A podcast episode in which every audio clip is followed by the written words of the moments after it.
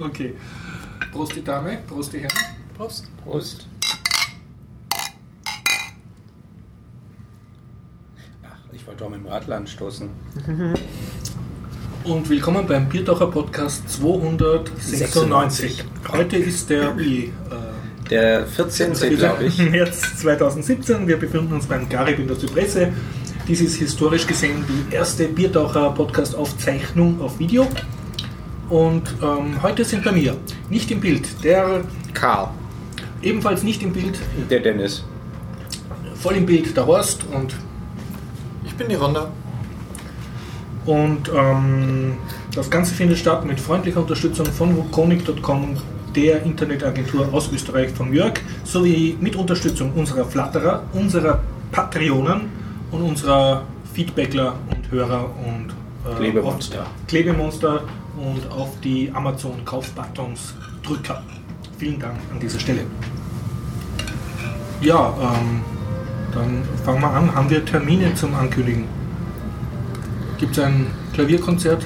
Hm, Nicht jetzt einen neuen Termin. Ich Mhm. habe die letzte öffentliche schon gesagt, aber es wird bald. Wiederholen. Ja, im Juni, 21. Juni, im äh, Bezirksmuseum Floridsdorf.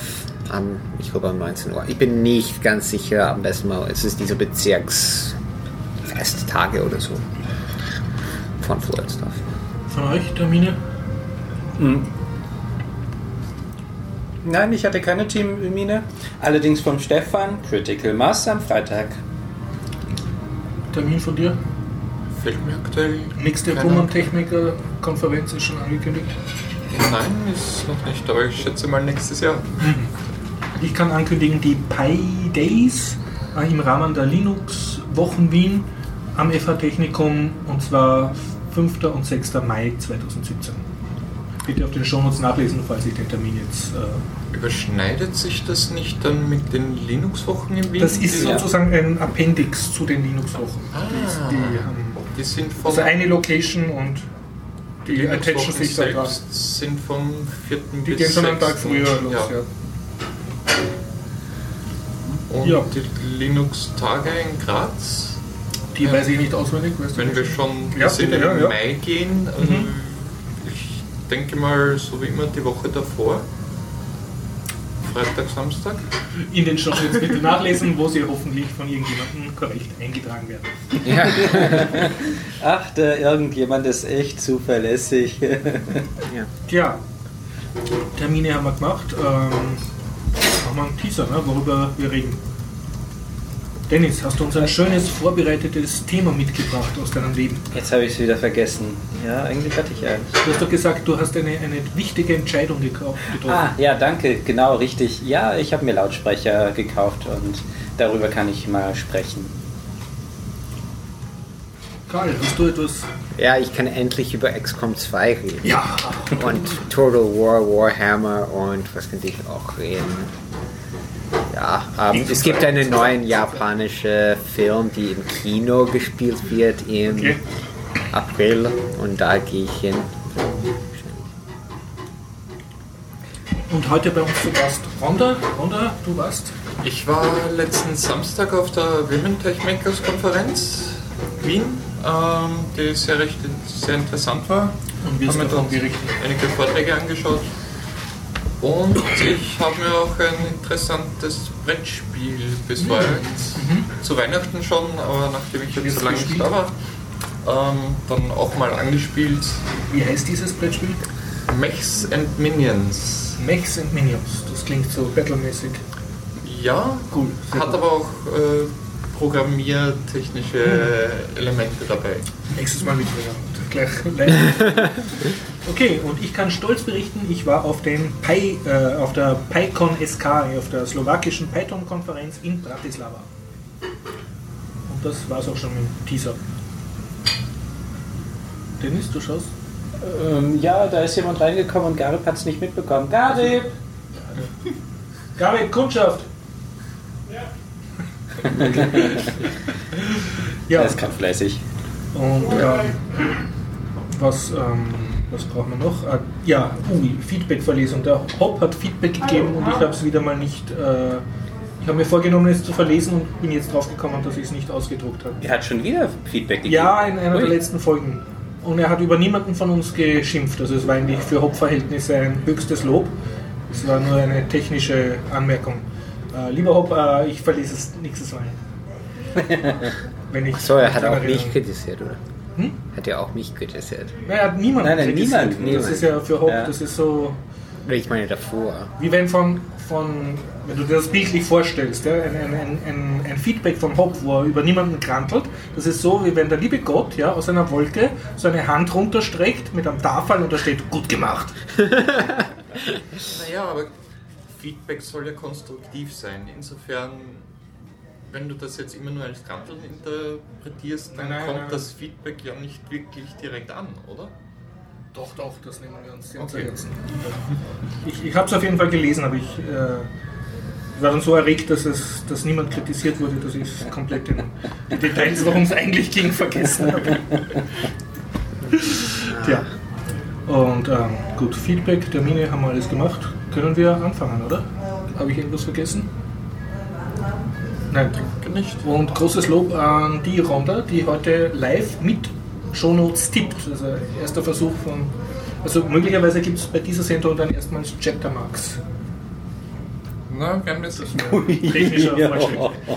Das ist dann Ja, sowieso ich deine habe Arbeit. schon. mit, äh, mit meiner Frau geredet über Shownotes und sie war auch wie, ja, Shownotes sehr gut. Das ist sehr. Sie findet deine Frau, bitte, bitte in, in Detail. Deine Frau findet, dass Shownotes gut sind. Ja, sie findet das sehr gute Idee, besonders für die Leute, die vielleicht für bestimmte Themen sich interessieren und nicht den Show kennen und dass die dann nicht den ganze Folge nachschauen müssen, um zu finden von. Nachhören, ja. Ja. Das stimmt schon, ja. Also für jemanden, der sich nur für ein bestimmtes Thema und sich überhaupt nicht für einen Podcast interessiert, so stimmt das. Oder hauptsächlich nicht den Podcast noch kennt. Mhm, ja. Das ist gut ist für neue Leute. Die Und wenn wir schon bei Podcast und Biertaucher-Podcast sind, äh, ich hätte ein kleines Techie-Thema und da hat es, äh, das hätte sogar Bezug auf einen Podcast. Und zwar habe ich ähm, mein äh, Raspberry Pi mit LibreElec abgedatet, die Software drauf. Ja. Und LibreElec ist ein, ein Betriebssystem für Ja.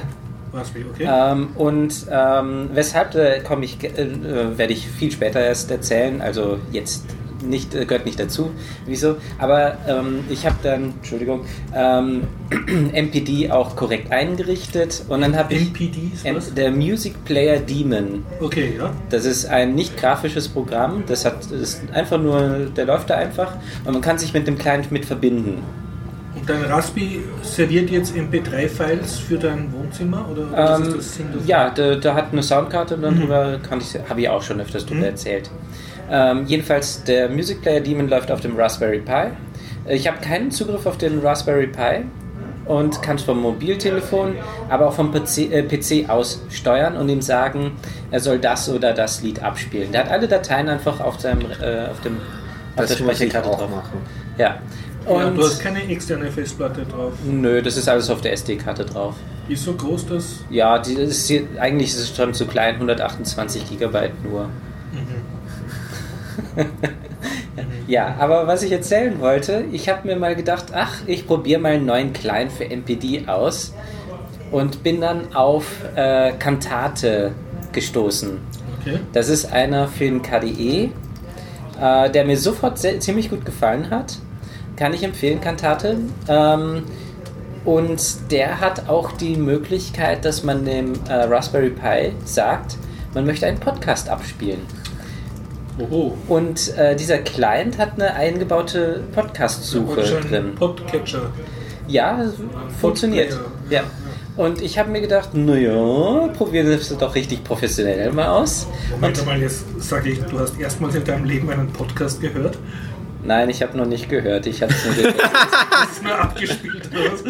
Und dir schnell die Ohren zugehalten. Ich meine, ich meine, ich habe sicher mehr Podcasts gehört als du denn. ja, Er hat definitiv. noch keinen gehört. Das ist Oh einfach mein sehr stolz Gott. Ja, Ich bin okay. ich- Wenn ich ehrlich ich- bin, Alternativlos und Biertaucher-Podcast habe ich jeweils ähm, schon gehört. Ah, okay. Also, Aber wie ist eine halbe als, als. Podcast-Player? Hat das irgendwelche Vorteile? Oder ist es Ähm, einfach nur, dass du sowohl dein Musikplayung, Play, Playung, dein Musikplay, Play, Player. Playen, als auch dein Podcast playen?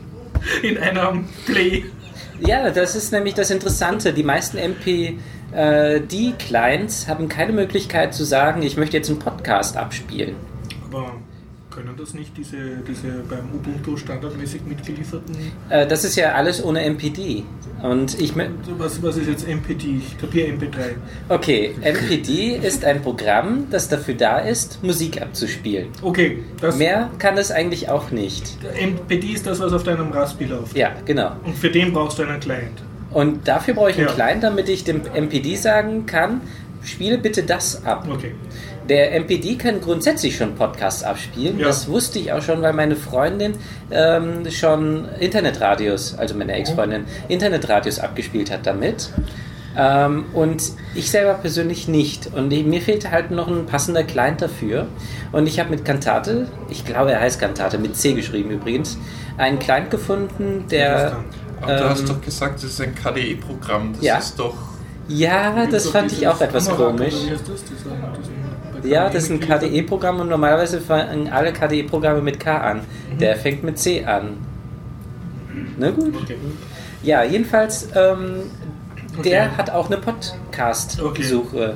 Und das ist etwas Neues, weil bisher die ganzen MPD-Clients wie Mhm. NC MPC-PP, das ist mein Lieblingsclient, Mein Raum, da musst du den ganzen Käse mitschreiben. und MPC waren all- alles meine Lieblingsclients, aber mit Cantate ähm, habe ich ein grafisches Programm mal gefunden, welches auch eine Podcast-Suche hat. Aber ich, ich scheitere jetzt an einem sehr prinzipiellen Verständnisproblem. Du hast einen kleinen Raspberry Pi Ja. mit einer SD-Karte, wo ganz viel Musik drauf ist. Ja. Soweit kapiere ich es noch. Ja? Ja, Und jetzt gehst du in dein Wohnzimmer, wo dieser Raspberry Pi jetzt Tage und Nächte lang gelaufen ist, obwohl Ja. niemand im Haus war und der hat nur Strom verbraucht, falls jemand kommt, der plötzlich Musik hören will. Das kapiere Ja. ich auch noch. Ja? Was ich jetzt nicht kapiere, ist, dass der Dennis nach Hause kommt, ja, seinen Laptop einschaltet, der wesentlich mehr Strom braucht als der, äh, als der Raspberry Pi, auf dem Laptop einen grafischen Client anfeuert, ja, der dann dem Raspberry Pi sagt, er soll jetzt eine Musik spielen, worauf der Raspberry Pi die ganze Zeit gewartet hat. Ja? Und Ja. was ich mir jetzt so vorstelle, ist, dass der, Ras der Laptop, mit dem du das machst, A, eine viel größere Platte drinnen hat und die Musik doch auch gleich selber spielen könnte. okay, da müsste ich ziemlich weit ausholen, aber Nur die Kurzversion. mein Laptop läuft auch die ganze Zeit. Okay, ja. Kantate benutze ich einzig und allein ähm, jetzt grafisch, weil es interessant ist. Äh, ansonsten benutze ich lieber schon NC-MPC, was über die Konsole funktioniert. Ich Und der Raspberry Pi ist an meinem Fernseher angeschlossen. Und dann kann ich über ähm, Kodi. Der, auch der hat sagen, die besseren Boxen bitte- sozusagen. Ja, der Raspberry Pi hat meine neue Anlage halt angeschlossen, über Und die sonst nachher müsstest du mühsam deinen Laptop an die tollen Boxen anschließen. Richtig, das, Okay. Also, ähm, ja, der Pi Ja. ist halt mein, nicht nur für Musik da, sondern auch für Videos, weil... Aber der ser- serviert auch andere Mediendienste ja, im Haus. Okay. aber ich möchte noch den Fernseher nicht einschalten, Mhm. solange ich ähm, ihn nicht brauche. Also für Filmern schon, Fernseher einschalten, Ja. okay. Ansonsten möchte ich den Fernseher nicht einschalten müssen. Achso, und du verwendest nicht die im Fernseher eingebauten Boxen, sondern du hast eigene Boxen. Der Blick von. Können wir kurz rumschwenken? Ich habe das jetzt gerade nicht mitbekommen und ich glaube, ich möchte es auch nicht ich mitbekommen immer haben. Monitore, die eingebaute Boxen haben. Ah, Ich Nein, höre auch nicht Ah. Musik, ich höre maximal Podcasts. ja, ja, ich Ich habe es gerade gefunden, Cantata schreibt sich mit einem A am Ende. ja. Ich, ich habe Entschuldigung, ja, Cantata. Ja, stimmt. Ähm, ja, du hast recht. Ähm, und es ist ein Qt-Client. und Ach, stimmt, genau, nicht direkt KDE. KDE. Und Ja. deswegen Aber ich meine... es aus der Nomenklatur raus. Ja, stimmt. Ähm, komisch, dass es dann nicht mit einem Q anfängt. Quantat. Quantata. Naja, Äh, ich habe Quantata. da ein gesamtes Du Debian laufen. Oh, okay. Ja, es ist nämlich bei Ubuntu und Debian standardmäßig mit dabei. Hm. Ja, das habe ich jetzt nicht gesagt, aber ich denke, ich hätte es nicht vorgeschlagen sonst.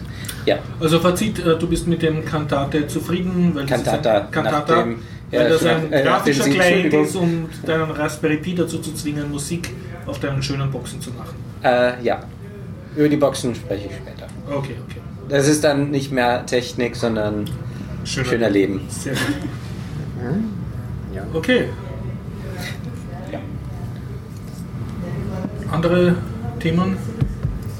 Naja, irgendwann würde ich auch, ich habe zwei Raspberry Pis und eine mit einer externen Festplatte, die ich mache zum Backup-System und Musik, äh, Musikfile speicher und die andere würde ich, hat eine Karte und ich würde wahrscheinlich so was ähnliches machen. Also du willst deine zwei Raspberry Pis Eine hat die Festplatte und die andere hat, ist angeschlossen an meine Boxen. Ah. Mhm. So ist es ein bisschen mehr kompliziert. Und wie tauschst du die Daten zwischen den beiden aus? Also wahrscheinlich nicht mit Kopieren, sondern. Und, und, und Nee. warum schließt du nicht die Festplatte an den an, der sowieso Ja. Ah, das ist, da, da gibt es einen Grund. Ja? Ja. Den Raspberry Pi, die an den Lautsprecher geschlossen ist, ist ähm, auch Dann lass mich raten, das passt von der Farbe nicht. Nein, nein, nein, nein, nein. Das wäre der Grund, den ich nachvollziehen könnte. Nein, es ist eine, eine verstehbar. Es ist in meinem Wohnzimmer, wo ich meine Klavier habe und ich mache auch Aufnahmen dort. Ja. Und den Raspberry Pi habe ich da, dadurch, dass erstens es ist, es hat keine, es macht keine Geräusche. Also er stört nicht dein Klavierspiel durch einen Lüfter. Ja, zum Ja. Beispiel, ja. Und wenn ich eine externe Festplatte dran schließen würde, im selben Zimmer würde man es hören auf den Aufnahmen. Also nur die, die Festplatte, selbst Ja, wenn es eine ja. SD-Karte ist? Oder Oh, SD ist nicht groß genug. diese- Weil du viel Musik hast. Ja, ja. So mit Ethernet verbunden zum anderen, dass es in irgendeinem anderen Zimmer ist, einen Server, Raspberry Pi, die die Daten hat, auf ihren, wo es nicht stört, dass die Festplatte laut ist. Das ist mein System. Ja, also wir spielen ab und zu Computer und haben äh, Voice-Chat und ähm, äh, ich habe letztens mal überhaupt getestet, wie sich das für ihn anhört.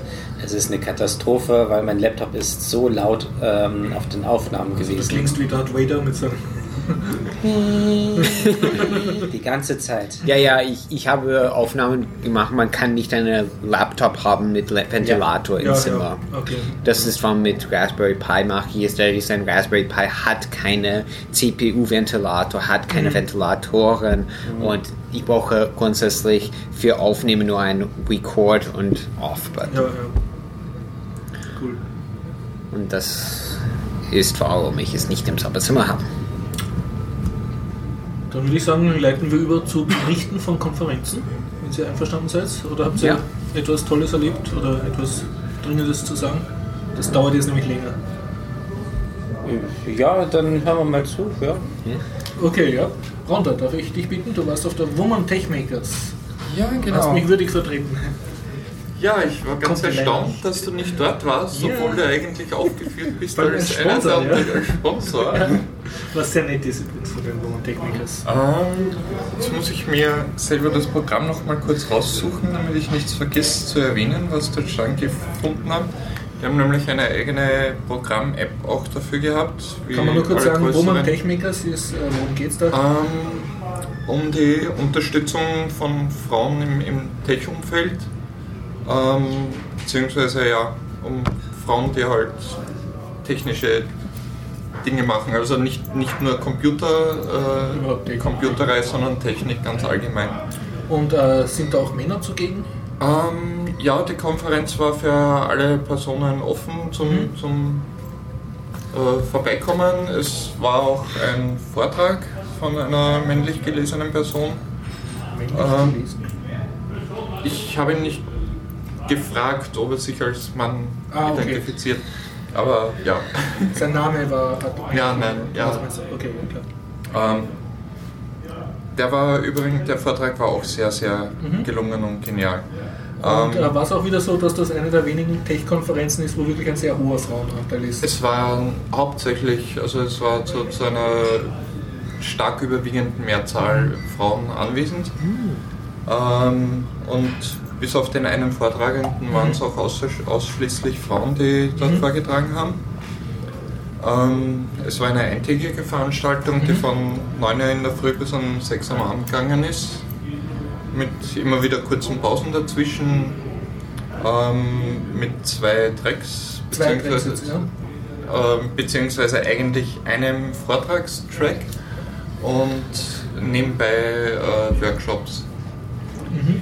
Ähm, die auch teilweise für Kinder gedacht waren. Mhm. Gab es eine Kinderbetreuung oder? Ähm, ja, Mhm. Betreuung in dem Sinn wahrscheinlich schon auch, aber es gibt speziell Workshops, die auch für Kinder interessant waren. Das war mein erster Auftritt in einem Microsoft-Zentrum. Da habe ich die Kinderbetreuung, also die Kinderprogrammierkurse gemacht im Rahmen der Woman Tech Makers. Für Microsoft. Das, es war in einem Microsoft-Gebäude. Microsoft hat sozusagen den Veranstaltungsort äh, Aha, okay. zur Verfügung gestellt. Ich habe auch Klavier gespielt im Apple Headquarters in Cupertino. Ja. Wir alle Ja, der, der Steve. Jobs, es gibt ein Plakat auf diesem Bösendorf, das Steve Jobs hat für die, für die Mitarbeiter von Apple diesen Bösendorfer gekauft, sodass die damit anfangen. So, wir haben eine Orchesterprobe gemacht. Okay, es war okay, nicht offiziell, aber dadurch, dass waren in dem Orchester viele Leute von Apple. Entschuldigung, Wanda, äh, wir sind Ja. Also der erste Vortrag nach der kurzen Einführung in der Früh war einer über die fünf Elemente der urbanen Architektur. Feuer, Erde, Wasser, Luft und du. Klingt das jetzt ein bisschen esoterisch oder? Ähm, nein, es war wirklich sehr, sehr gelungen, weil halt in der Architektur diese Elemente durchaus ähm, einen starken Einfluss haben, zum Beispiel ja, Feuer beziehungsweise eben auch die Sonnenenergie, die reinscheinen muss, die das Licht reinbringt, die Erde, äh, die Umgebung, ähm, um halt äh, die Luft eben auch mit aufzubrauchen, aufzubereiten, Wasser äh, zur Versorgung, Luft. Und eben, dass auch die Personen natürlich klarerweise auch ein wichtiges Element in der Architektur sind. Und die Vortragende hat teils aus ihrer Erfahrung äh, und, und auch ihren Werdegang äh, zur Professur äh, erklärt, wo sie halt zum einen die eigenen Visionen, wie sie halt angefangen hat, sich dafür zu interessieren, beschrieben hat und wie sich diese Sachen dann nach und nach eben auch verändert haben äh, durch die Umstände, Begleitumstände ähm, in Bezug auf, ja, dass sie halt dann Kinder bekommen äh, hat ähm, und dadurch halt das Working Abroad, also woanders als nur halt hier zu arbeiten, durchaus äh, auch sich relativiert hat und, und sich die Ziele so verändert haben, was aber nicht unbedingt was Negatives ist, sondern weil halt das Leben ein, ein Entwicklungsprozess ganz allgemein ist. Also der war Das war die Keynote sozusagen. ähm, nein, Kino in dem Sinn hat es nicht direkt gegeben. Es hat eine kurze äh, Einführungs äh, gegeben, Mhm. wo halt der, der grobe Rahmen in etwa umrissen Mhm. worden ist. Und dann ist gleich mit den Vorträgen losgegangen. Ähm,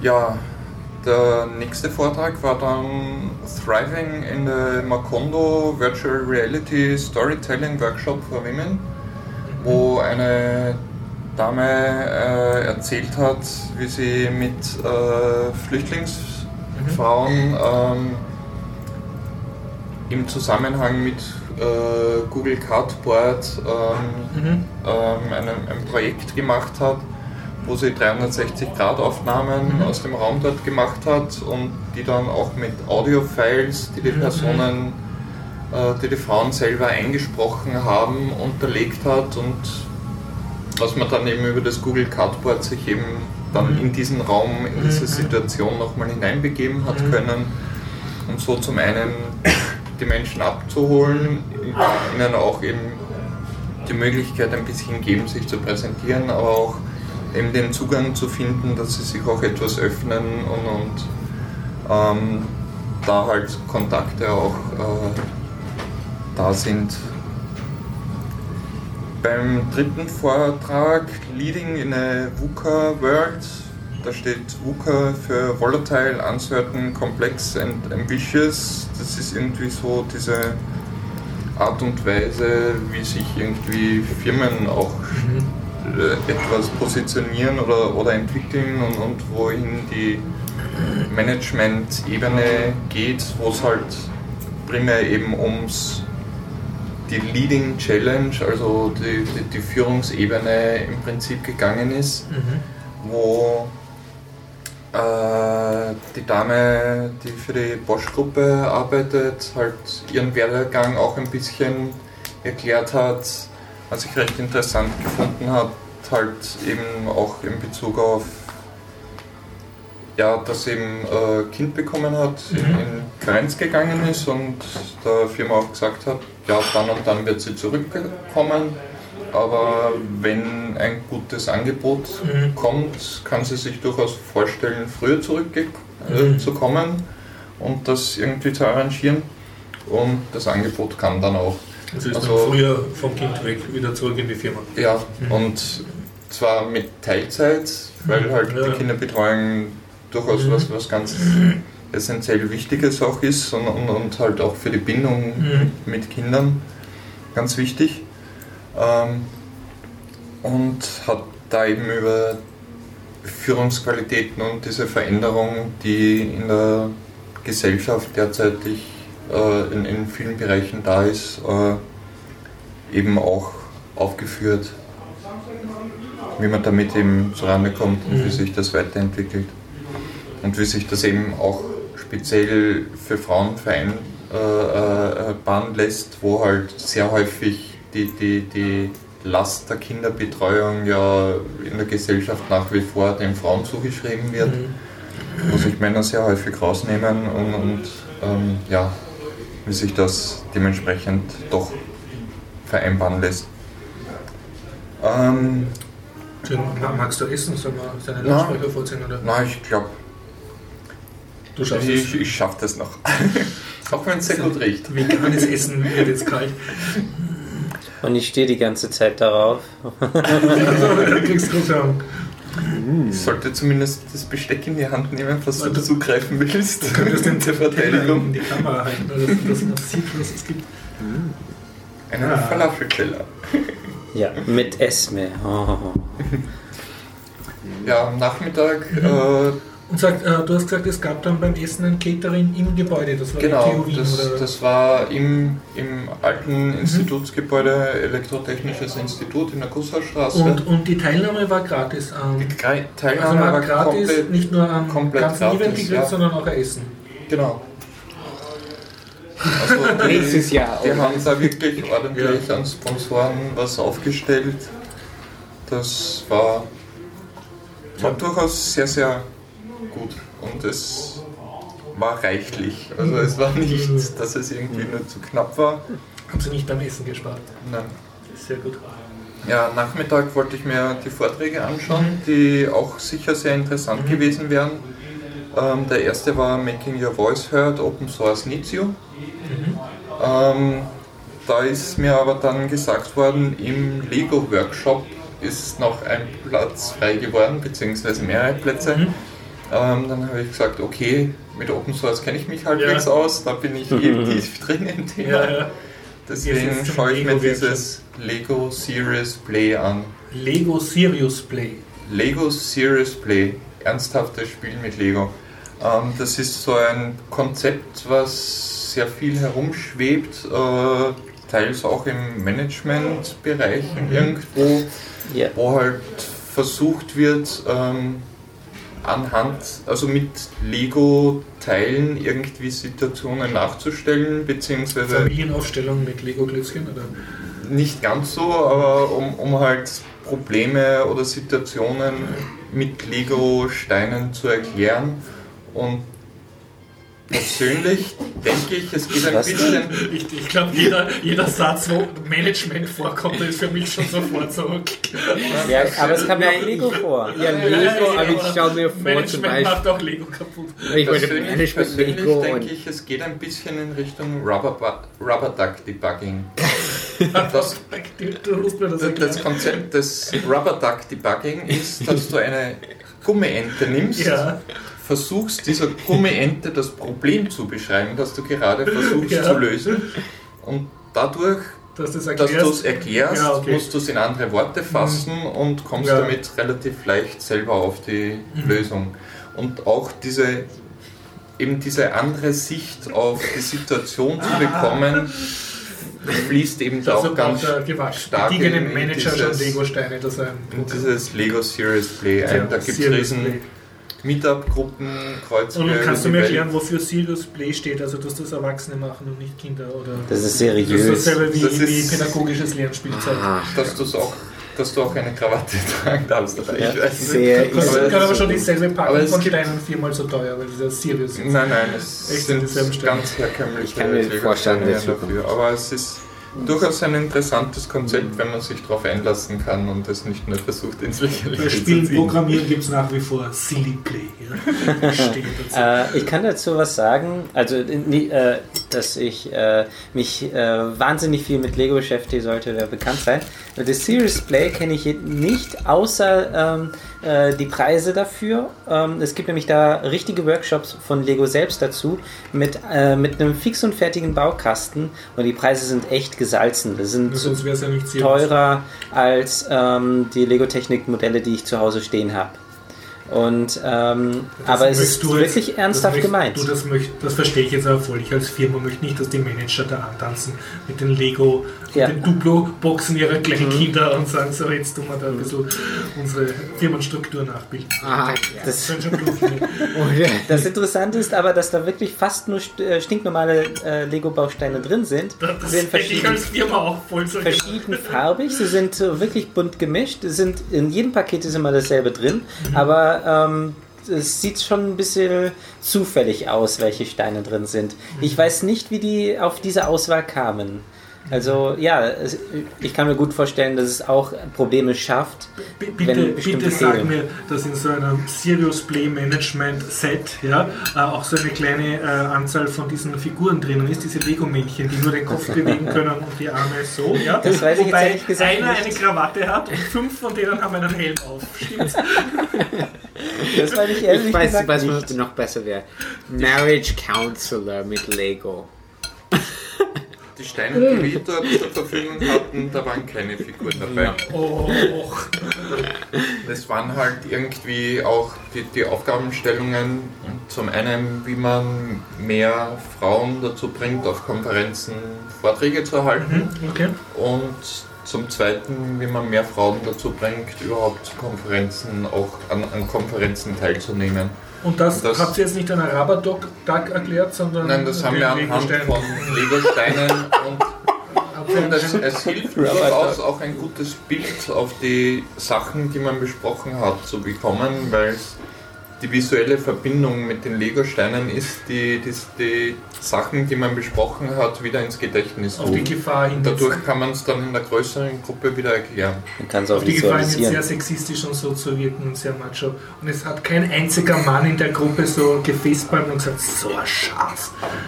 Ne? Okay, wollte ich nur wissen. Ja, das war für mich dann irgendwie Serious Play Lego-Steine. Mhm. Aber ich weiß nicht, das ist wahrscheinlich nicht offiziell von Google gewesen und waren auch wahrscheinlich nicht die offiziellen, ähm, äh, äh, Quatsch, Entschuldigung, Lego äh, und war auch nicht das offizielle Set von Lego, sondern was nochmal ganz abgespalten ist. bin mir nicht sicher, ob es nicht das offizielle Set war. Okay. Also ich, also ich, es hat danach gewirkt, dass sie schon irgendwie eine Standardbox an Lego-Steinen hergenommen haben. Mhm. Ähm, sie bieten, die, die den Workshop geleitet haben, ähm, bieten auch die Workshops auch in anderen Umfeld Ja. an. Das heißt, sie haben auch Erfahrung in dem. Mhm. Der Kann- Workshop war wirklich sehr, sehr gut geleitet Mhm. vom zeitlichen Rahmen, der zwar schon sehr kurz gewirkt hat, aber es waren trotzdem zwei Stunden, Mhm. die relativ flott ver vergangen sind. Und es war enorm produktiv, diese Sitzung. Also das, Und- Das machen die Du professionell. meinst, Ja. ohne Lego-Steine wäre das jetzt nicht so gut geworden wie mit Nein, weil, weil eben gerade wenn man es dann, also in den, die, die, die Sachen in den einzelnen Gruppen, die man so sich überlegt hat und besprochen hat, ähm, Die baut man dann für, für eine Sache habe zum Beispiel ich dann auch das präsentieren müssen, was wir Mhm. aus, ausgearbeitet haben. Und das hat mir ganz enorm geholfen, hier die Lego-Steine zu sehen, weil ich Mhm. dann anhand der Steine, wie sie zusammengesetzt waren und welche Farben, Formen da waren, auch das Bild noch im Hinterkopf gehabt habe, was wir dazu besprochen haben und das hilft wirklich ganz, ganz ungemein.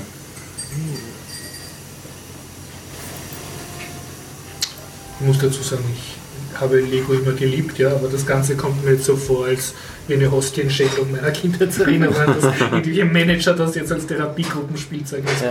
Also ich könnte es auch nicht, weil für mich ist Lego ähm, wirklich zum Spielen da. Viel Technik, aber für solche Sachen, ich müsste auf was anderes setzen. Äh, Playmobil geht natürlich nicht. Aber ja. Aber ich kann, äh, ich habe mich auch ein bisschen damit beschäftigt, ähm, mich eingelesen und ich fand das Konzept ganz interessant auf jeden Fall. Aber ja, für mich wäre es nichts, weil es Lego Wobei nicht jede, ist. ich meine, jede Gruppentherapie oder jede psychologische Maßnahme kann natürlich immer die Tools verwenden. Die können ja auch Kasperlgruppen oder sowas hernehmen. Ne? Das, aber trotzdem Lego-Steine, das, das, das, das tut weh. Manager, die mit Lego-Steinen spielen. Ja, Man muss es nur ernst nehmen, das ist das Wichtigste. Aber mit natürlich mit ein bisschen Spaß. Ähm, Hatten die ja. Spaß? Oder? Also das war, das war jetzt eine Frauengruppe eigentlich. Das war keine Managergruppe, die. nein, das waren Leute, die halt auf der Konferenz waren. Ich stelle mir da jetzt lauter so Krawattentypen da, die mit hochkonzentriert Lego, Lego-Steine bauen und sich gegenseitig schon überlegen, Mhm. wie es kreativer sind als der andere, den es ausstechen wollen, karrieremäßig. Passt nicht. Ja, das war sicher Karl. Wenn Karl etwas baut, passt es nicht. Karl ist nicht teamfähig. Es ist ganz klar, dass du Dankeschön. den ganzen offenbar. Hast du ihn gemeint? Nein, Auch just- so. Karl jetzt als, Ein Household-Wist. Ja. Karl als Synonym für dieses gezwungene Du in so Gruppenatmosphären, wo es in Wirklichkeit alle sich am liebsten mit Sie Arschloch titulieren würden. Also, du meinst die Konzertpenissen? da kenne ich mich nicht aus. Sag das nächste Mal statt Karl Heinz. Ja, ja. Okay, aber du äh, nach dem Workshop war die Konferenz schon aus Nein. oder du Nein. hattest noch Talks? Es war dann eben dieser Talk von, von Ramon mit dem Titel The Benefits of Teaching Kids to Code. Das war dieser Typ von der internationalen Schule, genau. Genau, Das genau. hätte ich gern gesehen. Wurde der aufgezeichnet? Es, es sind alle Vorträge aufgezeichnet worden, sie sind leider noch nicht online, Okay, ja. weil das Videoteam nur aus Mhm. zwei Personen besteht. ja, also das dauert üblicherweise. Aber ja. Sie werden es Cool, ja. Und wie war der Vortrag? Kannst du schon Der war super, super Okay. genial und, und super gut aufgezogen. Und er hat halt Das erklärt, ja, und er hat halt erklärt, wie er versucht hat, Kindern Programmieren beizubringen Mhm. und wie viel Sachen, die wir eigentlich voraussetzen, in den Köpfen von Kindern halt so überhaupt nicht drin sind. Wo er halt irgendwie zuerst eine Variable definiert und Mhm. diese dann ausgibt und die Kinder halt sagen und, und, und die Kinder fragt, was dann rauskommt und Mhm. halt sagen, ja, das wird ausgegeben. Und dann hat er es halt umgekehrt hingeschrieben, zuerst die Variable ausgegeben und danach erst Mhm. äh, zugewiesen. Die Kinder wieder gefragt, was da jetzt passiert und äh, da war halt für die Kinder so, ja, es wird wieder das ausgegeben, Mhm, ja. weil diese Sortierreihenfolge und, nicht, ja, logisch. und, und diverse anderen, Mhm. andere Situationen, wo er so sagt, ja, warum ist das, wo, Mhm. wo, wo von den Kindern Ja. die Frage kommt, ja, warum ist das jetzt so? Und er so hm, Mhm. dort gestanden ist, so Schulterzucken, so kann ich jetzt nicht sagen. Und er hat ja eine, Ah. eine Ruby-Bibliothek verwendet für Spieleprogrammierung. Ja. Kannst du über die was sagen? Ist Ah, vorgekommen im na, Vortrag? die, die, die, welche Bibliothek da Ja, konkret verwendet worden ist oder nicht erwähnt. Nein. Aber Okay. sehr, sehr Ja, interessant, cool. was er dort halt dementsprechend diesbezüglich erzählt hat. Irgendeine Sache wollte ich noch. Ja, äh, aber er hat eben dadurch auch sehr viel selbst gelernt, Mhm, ja. wie man halt ähm, das anderen dementsprechend beibringt. Mhm. Ähm, und genau, das war der Punkt, ähm, wo er halt ähm, äh, viele Kinder gehabt hat, bei denen halt irgendwas dann nicht funktioniert hat. Und er hat halt relativ viele Kinder in der Klasse gehabt, bei denen Mhm. halt irgendwas dann nicht funktioniert hat Ja. beim Programmieren. Und er am Anfang irgendwie im Stress war und dann halt Mhm. gesagt, okay, dann fix ich sie halt geschwind. Ja. Und dann irgendwie so Workshops eine und und, und dann beim nächsten Kind Mhm. gefixt und dann irgendwie bei der nächsten Aufgabenstellung hat halt dann wieder was nicht Ja, funktioniert ja. und dann, man irgendwie so diese Situation so, hm, züchte ich da gerade eine, eine Gruppe an Faulsäcken heran, die bei ihnen Proble- Faulsäcken? Faulsäcken, Ah, Faulsäcken, die halt bei ihnen Mama, Probleme irgendwie so, ähm, geht nicht Ja. und kommt. Dann hat er irgendwie aber schon rausbekommen, ja, da gibt es aber andere Kinder, bei denen es Ja. funktioniert hat. Und dann hat er die bewusst eingeladen, zu denen hinzugehen und sie, sie zu unterstützen. Kirsche. Und das hat dann so gut funktioniert, dass halt sich das, was wir, wenn wir programmieren, als Mhm. Peer Programming äh, verstehen, dort ganz, ganz natürlich Mhm. selbst entwickelt hat Und und dass das ein ganz, ganz erzählt. essentielles äh, äh, Sache dann war in dem Kontext. Und das zeigt auch, dass wir eigentlich die Unterstützung von, also es ist wirklich ganz natürlich, äh, hat sich ergeben, dass Leute den Code von anderen lesen Ja. und dann dementsprechend verbessern und so in die Qualität ganz allgemein damit gestiegen wird. Mhm. Und das im Kindesalter schon ist natürlich ja schon was ganz beeindruckendes. Und dann hat es noch die Lightning, Lightning, Lightning Talks. Und sie waren nett, oder? gegeben. Ja, ähm, vom C3 Wien war Mhm. ein Lightning Talk, dort eben über den C3 Wien. Ähm, ich- C3 ist jetzt Chaos Computer. Chaos ja? Computer Club äh, Sektion Wien, Mhm. äh, die sich letztes Jahr gegründet haben, die eben die Privacy Mhm. Week auch ins Leben gerufen haben, die es heuer wieder geben wird, ähm, in der letzten Oktoberwoche. Und ja, Waren ja auch bei uns schon zu Gast im Ja, Podcast. Ne? die waren zu zweit hier. In den Shownotes nachgucken, da verlinke ich auf diese Folge. ich habe mich dann auch dazu überreden lassen, einen kurzen Lightning Talk Ja, über das cool. Debian Women Projekt Cool, zu machen, um halt für Debian Women auch wieder etwas mehr äh, Werbung zu Bist du machen. nicht auch in Debian Vienna? Oder? Ja, Ja, also du, du bist sowohl in der Debian Vienna als auch in der Debian Woman Gruppe genau. von Vienna oder ist die international Äh, in- in- aufgestellt? Ja, ist international, Mhm. weil, weil ich in Wien die einzige weibliche Person bin, die halt dabei ist. Aber ja, Und das ist auch gut angekommen. Also, ja das, das Feedback war sehr gut. Wie waren Ähm, also überhaupt die ganzen weiblichen Tech-Gruppen vertreten, also Ruby Girls und Py-Ladies und so? Hat's die, haben die alle sich sie haben oder? keine Erkennungsmerkmale gehabt. Also gab waren da keine Tische oder so? Es hat schon- So Jungle Nein, Girls es, es hat im Prinzip einen, ein, zwei Mhm. Sponsoren-Tische draußen gegeben, wo sich die Mhm. Firmen präsentiert Ja. haben, aber es hat nicht irgendwie Keine spezielle Gruppentische, wie man es von Linux-Communities jetzt Nein. kennt. War nicht. nein, nicht. Die Ruby Girls erkennt man an ihren ähm, äh, Tonbeuteln äh, oder beziehungsweise an ihrem Logo allgemein. Äh, und zwar ist das ein ähm, Herz, das total verpixelt ist. Ja. Mit, äh, was steckt da nochmal drin? Also im Prinzip I Love Wien, glaube ich, ist das. Oder Vienna. Ich habe nämlich so einen Tonbeutel zu Hause, deswegen weiß ich das. Ja, von? Ruby Girls habe ich einen Tonbeutel zu Hause. Das ist ein Tonbeutel. Ja. Also Fazit, äh, das war eine Nein, schöne Konferenz. Auf jeden Fall. War das das erste Mal für dich? Oder? es, ich war das erste Mal Ah, auf der okay, Tech ja. Makers Konferenz. Nachher hat es noch eine Afterparty gegeben, die Sehr nett. ja, mit Getränken und Also gratis, hoher Frauenanteil und Essen auch noch dabei. ja, Und interessante Talks. Ach, Mist, bin ich sehr, sehr interessante Talks, die Ja. eben Ja. auf der Webseite dann zum Nachschauen sein werden, hoffentlich. Und man konnte, also als Mann durfte man auch hingehen, sollte man jetzt. Ja, äh, Teilnahme war für All Genders offen. Also ich kann es nur bestätigen, von den letzten Woman Techmaker Konferenzen, wo ich war, kann ich auch als, als Mann sehr empfehlen. Sehr angenehm, einfach eine Tech-Konferenz, wo die Mehrzahl Frauen sind. Mhm. So, wie man es gern hätte. Ja. Äh, Was das anbelangt, ähm, ja, ich würde auch mal einen höheren Frauenanteil sehen, aber ohne die Prämisse, dass man vorne dran Women oder sowas hinschreiben Tja. muss, sondern ich würde, würde es gern haben, Da musst du an einer egalitären Society arbeiten. ja, also wo wirklich weder Aber Mann noch Frau vorkommt Du das und als frisch gebackener Single 50-50. jetzt zusammenkriegst. Ich weiß von einer Convention, die nicht Women oder Frauen den Namen Ja. hat, Aber, ah, ich besser sage ich es nicht.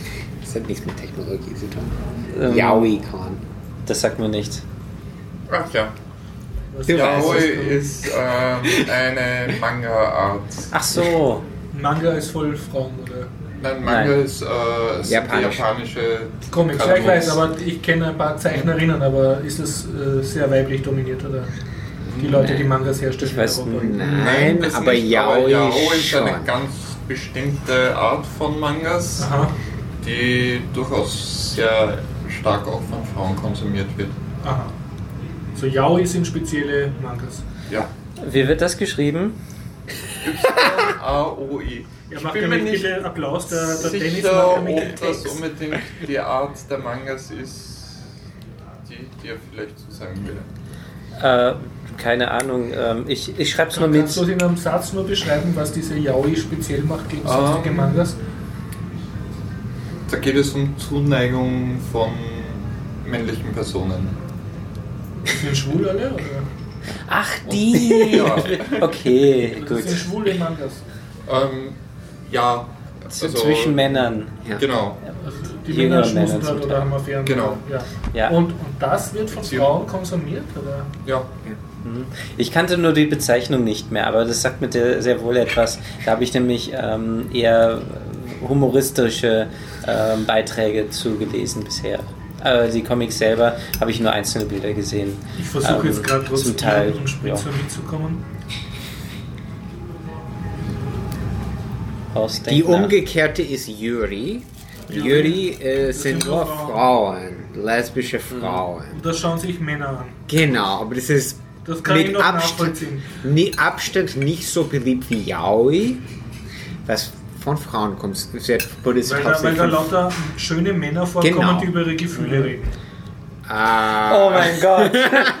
ja. Ja, so weit Das verstehe ich noch, toll. aber, Was, du aber kommst heute aus einem Stereotypen. das andere, nächste. Ja. Ja. Okay, Ja, ich komm. höre schon auf. Männer, die über Gefühle reden. Ja, das ist sehr schön. Ja, ja. männliche Beziehungen. Ja, Na gut, äh, dann würde ich sagen, Zeit für äh, Lautsprecher-Talk, ja okay. bevor ich äh, von der Python SK erzähle. Ähm, ich hätte auch noch einen Film anzubieten. Das, das wollte Machen wir ich die Filme sagen. ganz am, am Schluss Okay, dann, also Filme zum Schluss. Gut. Ja, ähm, weil dann kommen Computerspiele. ah, uh, uh. Ah, ja, ja. So. Gut, dass es gerade nicht das Bild war, was verrutscht ist. Ja. Ah, jetzt hängt der Haussegen schief. Ja, ähm, ja, ich habe mir, ähm, ich brauchte neue Lautsprecher. Ähm, ich hatte Seit letzter Woche nämlich. Ja, ich habe letzte Woche ja schon hier gemeint, dass ich jetzt ähm, auf die Suche gehe und hatte veranschlagt, so circa zwei Monate zu suchen. Das ist das Übliche, wofür ich brauche, wenn ich irgendetwas suche. Zwei Monate, ja, ist üblich. Ja, ähm, es ging unglaublich schnell diesmal. Ich habe, ähm, war in einem ähm, Fachgeschäft in Anführungszeichen und habe dort, ähm, die hatten dort ein Studio, wo man sich die Boxen direkt anhören konnte. Und ähm, es war sofort klar, mein Verstärker wird zu schwach sein. Aber ich habe mich halt in zwei Boxen eigentlich durchaus verliebt. Die fand ich ganz dufte vom Klang her. Ähm, Ich glaube, das ist historisch das erste Mal das Wort Dufte im Biertaucher Podcast verwendet. Wirklich? Ja, Okay. ziemlich sicher. Kein Problem. Naja, das finde ich jetzt Knorke. Wir sollten so einen Basser haben für, immer, für jemanden, der das erste Mal sein Wort im Biertaucher Podcast verwendet. Ja, äh, ja, ich habe ähm, die Kombination, äh, ich habe ganz verschiedene. Das ist immer ganz nett, ähm, wenn man wirklich, ähm, Redest du jetzt von Lautsprechern? ja, von Lautsprechern, wenn man wirklich ähm, was sucht, dann möchte man vergleichen können und da, da muss man sich auch Zeit mitnehmen. Eine, äh, am besten CDs, die man sehr gut kennt.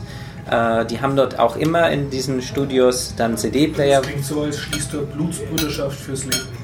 Ja, bei Lautsprechern sehr wohl, ja. Also das ist, das sind die Boxen, die ich jetzt äh, mein Leben lang, äh, für mein ganzes Leben behalten also werde. beim Autokauf investierst weniger Emotionen als für einen Lautsprecherkauf. Das, das würde bei mir sogar stimmen, glaube ich. Aber ich glaube, auch beim äh, Autokauf bräuchte ich zwei Monate, bis ich Mhm. Okay. mich entschieden hätte. Trotzdem hast du das jetzt nach einer Woche geschafft. Ja. Wie kam es dazu?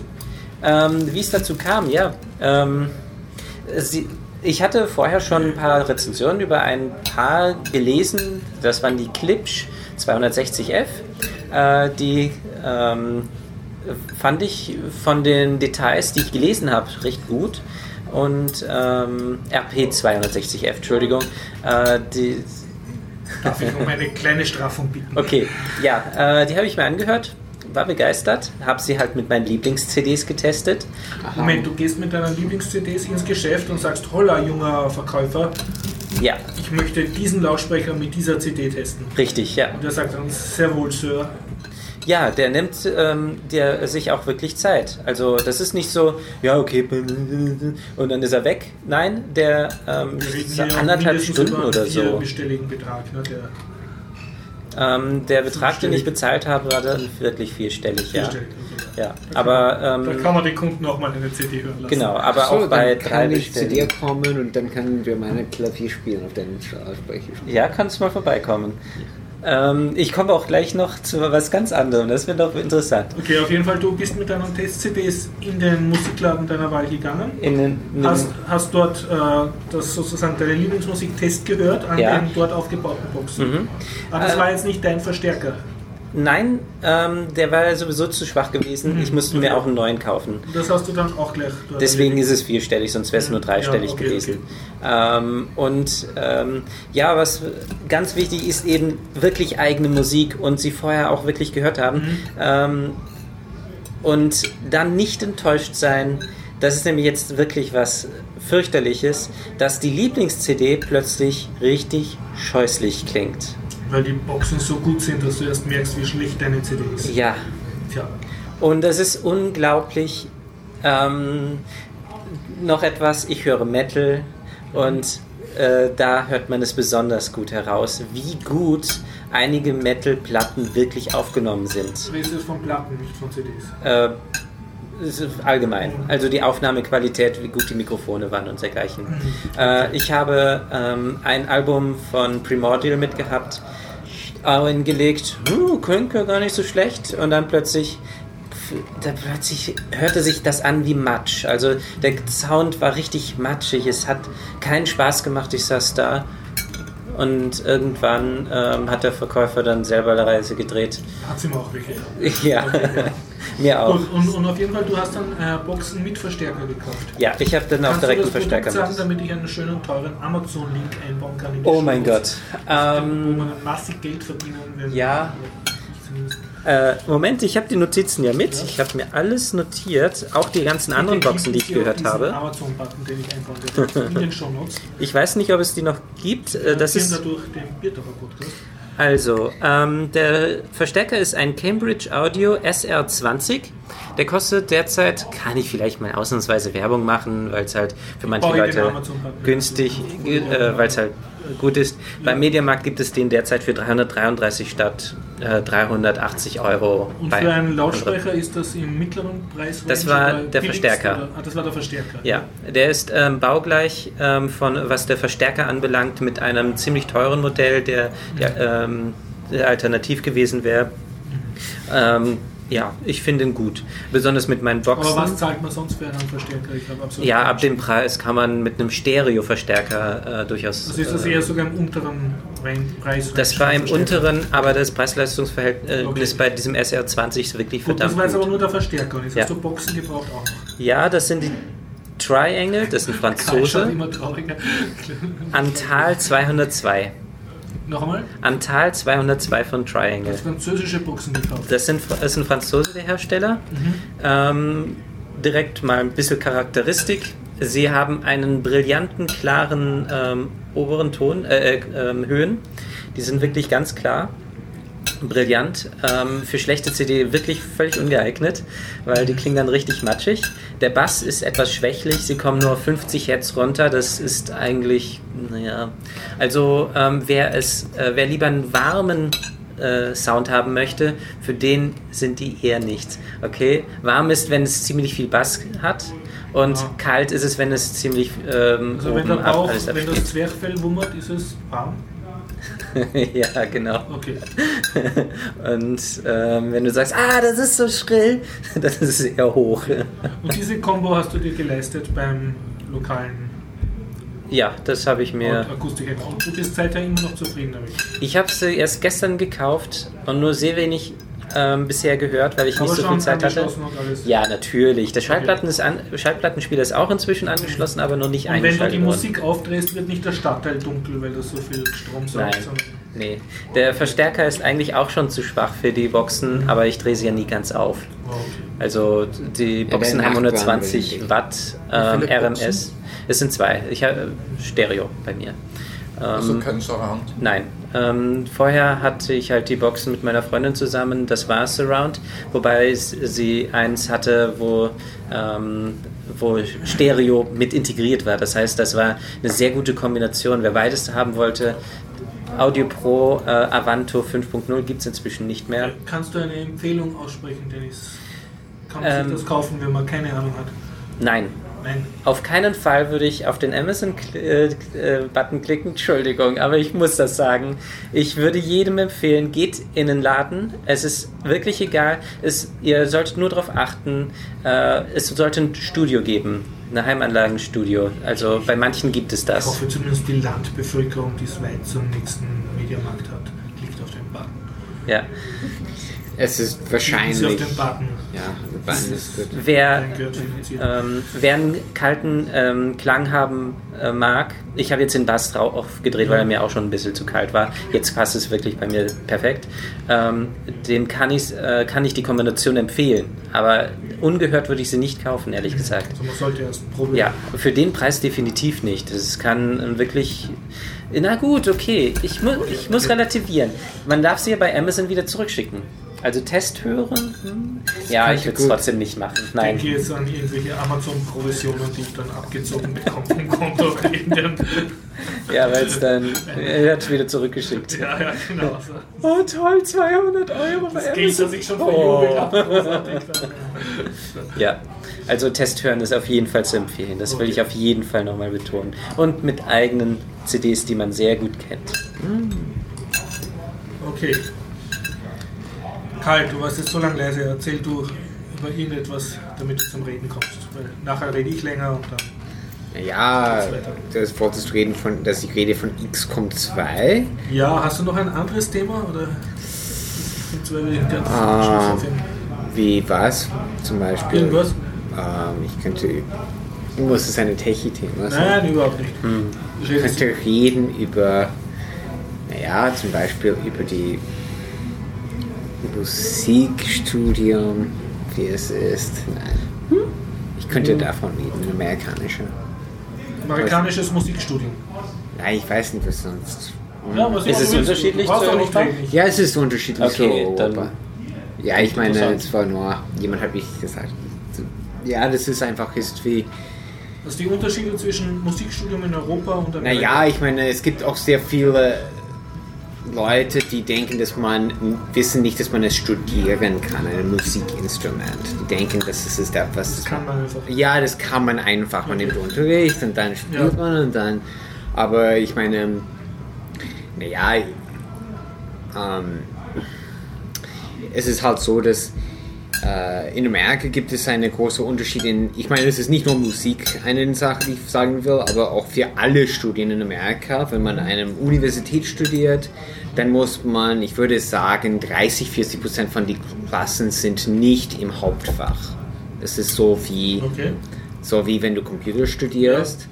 Hier habe ich gehört, mitbekommen, dass man mal Computer studiert, ist Informatik. Informatik, Ja, genau okay. heißt es, ja. Ich studiere man nur Computer, ja. Ja. Hat man nur Kurse im Okay. Computer, ja. Und wo ich in Amerika studiert habe, es war wie, man muss Englisch und wissenschaftliche Arbeiten Okay. und Mathematik und Wissen. Das ist mehr Allgemeinbildung. ja, und dann habe ich oft gehört, dass ähm, Leute dann es verglichen haben mit, mit, mit Gymnasium Mhm, oder sowas. Dadurch ist in Amerika die Highschools sind bekannt als nicht so gut, aber Gymnasium ist wirklich, es tut mir leid, aber es ist sehr ähnlich von Niveau wie ein Highschool. es ist nicht vergleichbar. ui, ui, ui, Es ist überhaupt nicht vergleichbar mit einem Uni-Level von, sagen wir, wenn jemand ein Jahr, äh, ah gut, ganz als konkrete Beispiel Sprache. In einer amerikanischen Universität äh, zählt ein Jahr Sprachunterricht wie drei Jahre Highschool. Okay. Und das ist genau wie Gymnasium. So, wenn du in Okay, einem ja. Gymnasium hier drei Jahre Französisch hast, Ja. es ist ein Jahr. Äh, Sehr, sehr blöde Frage. Gibt es in Amerika so etwas wie eine Matura oder ein, ein Abitur, also einen mit 18 Jahren circa einen anerkannten Abschluss, äh, der, der ein gewisses Level an Allgemeinbildung garantiert? ja, es, ist, es heißt ein Highschool-Diploma. Okay. Und ähm, ja, es gibt aber dann mehr, die prüfen bestimmte Sachen mehr in Amerika als hier. Es gibt die SAT-Prüfung, aber das ist nicht eine Aufnahmeprüfung. Aber in Amerika, hier, ich habe mitbekommen, ich weiß nicht, ich glaube, mit einer Matura kann, kann jeder bei Universität Wien Darfst du studieren. jedes Studium beginnen? Ja. Ja, in Amerika ist es nicht so. Es kann sein, ich meine, jemand mit Highschool-Diploma kann theoretisch irgendeine Studie machen, aber du musst, du bewirbst dich für eine Uni und die Universität entscheidet, ob die dich nehmen. Die, die nehmen, die, die, die, die, die Ja, ja. Harvard, glaube ich, nimmt 11% von den Bewerbern, auch bei Informatik oder was Ja. immer, ja. Und dann, wenn du willst dann später arbeiten, sind diese mehr prestigevollen Unis vorteilhaft. Ja, Ja, ja. und es gibt dann diese SAT-Tests, wo man macht eine Prüfung über Generalwissen und die prüfen das alles. Und dann gibt es auch, die schauen auch auf deine Noten und verschiedene andere Sachen. Und wenn man anfängt, zum Beispiel sogar wenn man bei einer Uni studiert, wo die fast alle nehmen, muss man Englischprüfung und, und Matheprüfung machen. Und wenn man es nicht schafft, muss man zusätzliche Kurse machen. Okay, ja. Und bei Musik, hier gibt es auch Aufnahmeprüfung für Musik Ja. und das ist am ehesten am Aber das ist in ehesten- Europa eigentlich einer der wenigen, wie Medizin, einer der wenigen Studien, wo du eine Aufnahmeprüfung hast. Normalerweise kannst du mit Matura in Österreich zumindest alles studieren. Ne? Ja, aber In Deutschland nicht. Ja, ja. Jetzt, äh, Da gibt es Numerus Clausus, Ja. aber man kann es auch ein bisschen umgehen. Äh, in Deutschland darf man Österreich nicht. in, in Österreich muss man kein Matura haben, um Musik zu studieren. Das Ja, weiß ich. Entschuldigung, man muss dazu sagen, in Österreich musst du auch nicht Matura haben, um zu studieren. Du kannst, auch wenn du Fleischhacker gelernt hast, dir für jedes Studium eine Studienberechtigungsprüfung machen. Ja, aber bei Musik gibt es keine Berechtigungsprüfung. Es ist Nur ab- Aufnahmeprüfung. nur die Aufnahmeprüfung Ja. ist für alle gleich. Das heißt, egal wie du Musik gelernt hast, wenn du in einem Wald großgezogen wurdest von einem Holzhacker, kannst du trotzdem Musik studieren. Ja, wenn du die, die Aufnahmeprüfung, die eine Theorieteil und eine Ja, okay. praktische und die Es muss ein musikalischer Holzhacker gewesen sein. Ja, dann theoretisch und dann, wenn du einen Bachelor hast, brauchst, kannst du jedes Studium machen in Österreich. Das weiß ich. Ja, man Ja. braucht nicht mehr diese Studienberechtigung, wenn man einen Also ein Bachelor. Bachelor dient automatisch als. Äh, Ja, wie Matura, ja. Okay. Egal was. Ja. Das ist halt in Österreich. In Amerika, äh, was auch anders ist, wenn man einen Bachelor in Musik macht, kann man zum Beispiel, na, wenn es zum Beispiel Bachelor in Psychologie macht, dann kann man Master in Musik machen. Das, Ah, das geht hier geht. nicht, aber geht in Amerika. Aha, okay. Hier geht es zum Beispiel in Amerika kann man Klavierkonzertfach studieren und dann Magister in Klavierpädagogik machen. Hier muss man wieder Bachelor machen in Klavierpädagogik. Ja. Ja, und es gibt viele, viele Fächer, wo man mit anderen Leuten zusammen ist in Amerika. So, ich habe Musik studiert, aber da waren viele Leute, die Informatik studiert haben, die gleiche Kurse, die gleiche Okay, Lehrer und so weiter. Und auch, ja, das Wichtigste, Das war für dich nett, also. normal, ganz Ja. normal. Ich habe nicht gewusst, dass in Europa es anders ist. Mhm. Und es war auch normal für mich, wie ich 16 war. Ich, habe meine Mhm. Gymnasium, meine Highschool abgeschlossen mit 16. Äh, mit 16 angefangen habe studi zu studieren. Entschuldigung, wie, wie, wann schließt man normal die Highschool ab? Mit 18. Okay, also du warst zwei Jahre früher fertig. genau. Und ich war, da waren Leute, die über 50 waren. Viele. Ein Drittel, würde ich sagen, waren über 40 oder über 50. Wo in, der Highschool? In äh, Community College, in einer Universität. Ah, okay, ja. Und Uni-Level waren schon Leute viel älter als ich. Also die haben sozusagen im Beruf oder nach dem Beruf noch Genau. Während die gearbeitet haben, haben die noch studiert, sodass die dann eine andere Arbeit oder bessere Arbeit bekommen könnten. Okay, Und äh, sogar in Musik waren manche Leute, die über 40 oder 50 und hier, das ist undenkbar hier. Ja. dass hier sagen die Leute unter 22, äh, Leute über 24 werden nicht bevor, äh, nur unter 24 werden bevorzugt über diese anderen Leute. Ja. Automatisch, die jungen Leute werden bevorzugt. Das ist aber nur in der Musik so. Das ist äh, alles Wissenschaftliche, ist das nicht mehr. Also Musikwissenschaft, was ja eine Wissenschaft ist, Ja. und keine Musik, äh, ist es zum Beispiel nicht so. Und ganz andere. Also in meinem Informatikstudium habe ich auch Senioren mit dabei. Ja, und ich meine, Musik ist es gewaltig anders, das System. Ja. Dadurch, dass hier gibt es eine ganz klare Trennung zwischen Musikuni. In Amerika gibt es keine Musikunis, muss ich sagen. Und Musikuni und Hauptuni.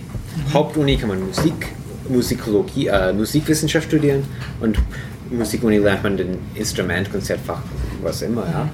Und die haben unterschiedliche Lehrer, ganz anderes anders. Aber in Amerika ist es eine große Uni, das sind die Informatiker, die Musikpianisten und alle studieren auf der gleichen Uni.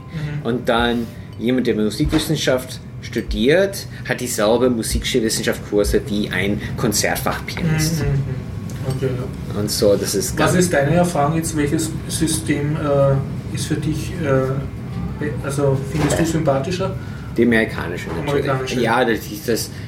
Ähm, es ist ein bisschen schlecht. Ich finde es schlecht, wenn man nur mit sehr ge In seiner Bubble? ja in seiner Bubble darum ist und nicht sehr vielseitig ist. Das ist einer von den Hauptunterschieden. Es ist nicht austauschbar Keine hier. Cross-Pollination. Also.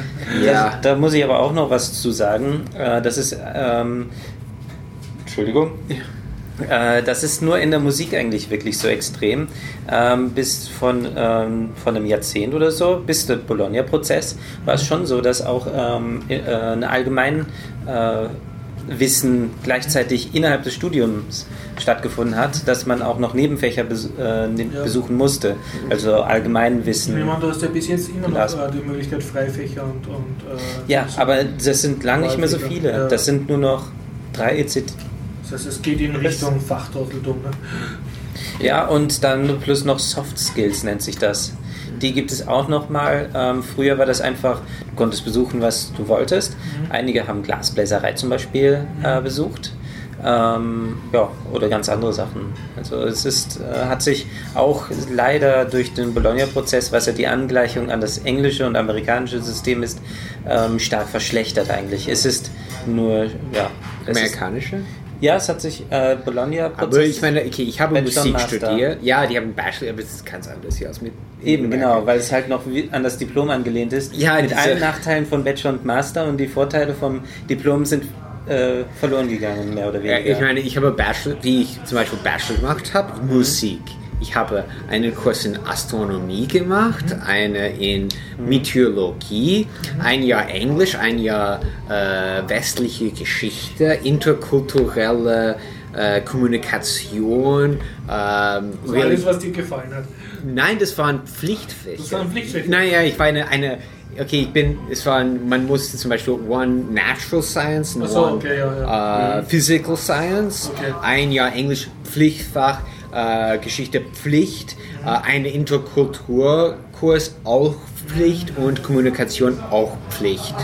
Und diese Sachen und eine Ethikskurs und so weiter, das waren alles Pflichtfächer, das waren nicht äh, frei. Freifächer, Freifächer waren wie Schwimmen und Aber du hast es, konntest von mehreren Ethikkursen einen auswählen, oder? Ja, das ist Okay. wahr. Ja, aber Englisch nicht, das war einfach, alle haben es Wenn du jetzt Kinder hättest und die könnten studieren, wo sie wollen, was würdest du ihnen empfehlen? Also nach Amerika gehen? Ja. Oder? Ja, ich würde sagen, sogar nicht zu einem Konservatorium, aber eine Uni, die eine gute Musikabteilung hat. Dadurch, dass es wirklich von wissenschaftlichem Niveau ist viel höher und man ist viel breiter irgendwie. Okay.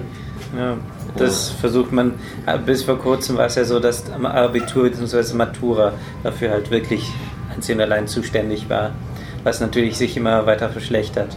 Dafür muss man sagen, in Europa ist immer noch das Studieren kostenfrei, im Gegensatz zu Amerika. Das ist wahr. Die Ja. Sache ist, ich wollte nur eine letzte Sache. Das ist, es, es gibt Leute, eine bestimmte Partei kommt oder zwei kommen zu meinem Gehirn, die sagen, man soll hier Studiengebü Studiengebühren machen, dass man zahlt hier, ja. ja, man könnte nicht dieses. Äh, nur kurz, in Österreich ist es wirklich frei, das äh, Studium? Ich bin schon ein bisschen lange Ähm, zumindest äh, wenn du in Regelstudienzeit studierst, ja. Wenn du darüber hinauskommst, musst du zahlen, außer du verdienst mehr als ca. 10.000 Euro pro Jahr, dann ist es wieder kostenfrei. Weil du dann Haupt, äh, dann hast Weil du beruflich bist okay, und dann studierst, ja. äh, nebenher studierst, Okay. ja.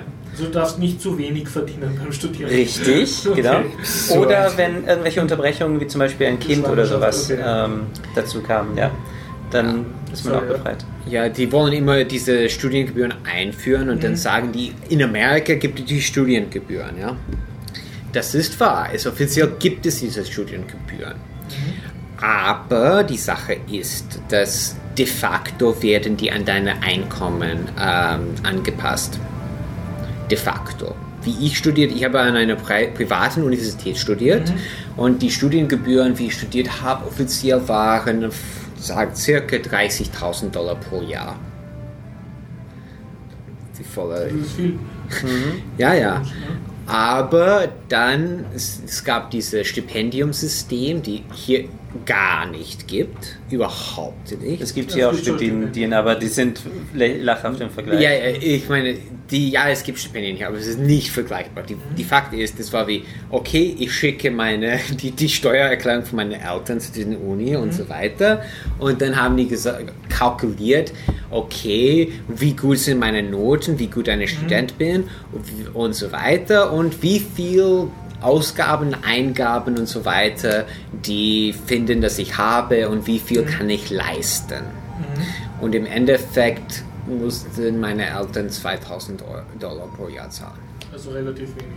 Ja, weniger als ein Zehntel der Das war jetzt aber, weil du ein sehr guter Student warst, nehme ich an. Also die Uni wollte dich haben. Das aber auch dadurch, dass meine Eltern nicht sehr viel Geld gehabt haben. Okay, ja. Das ist so, ich meine, meine, ich, andere Beispiel kenne ich jemand, wo die Eltern, Vater, Uni-Professor und Mhm. so und keine Stipendien. Okay, weil die Eltern zu reich sind. sozusagen. Ja, ja, genau.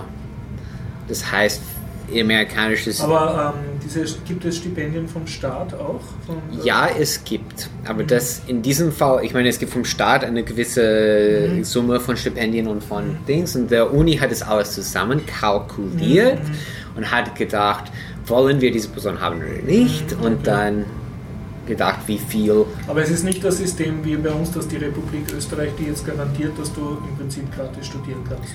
Nein. Ja, sondern wenn du Glück hast, äh, tut die Uni, Na auf der ja. du bist, halt sagen, ja, sie wollen dich. Das kann auch anders sein.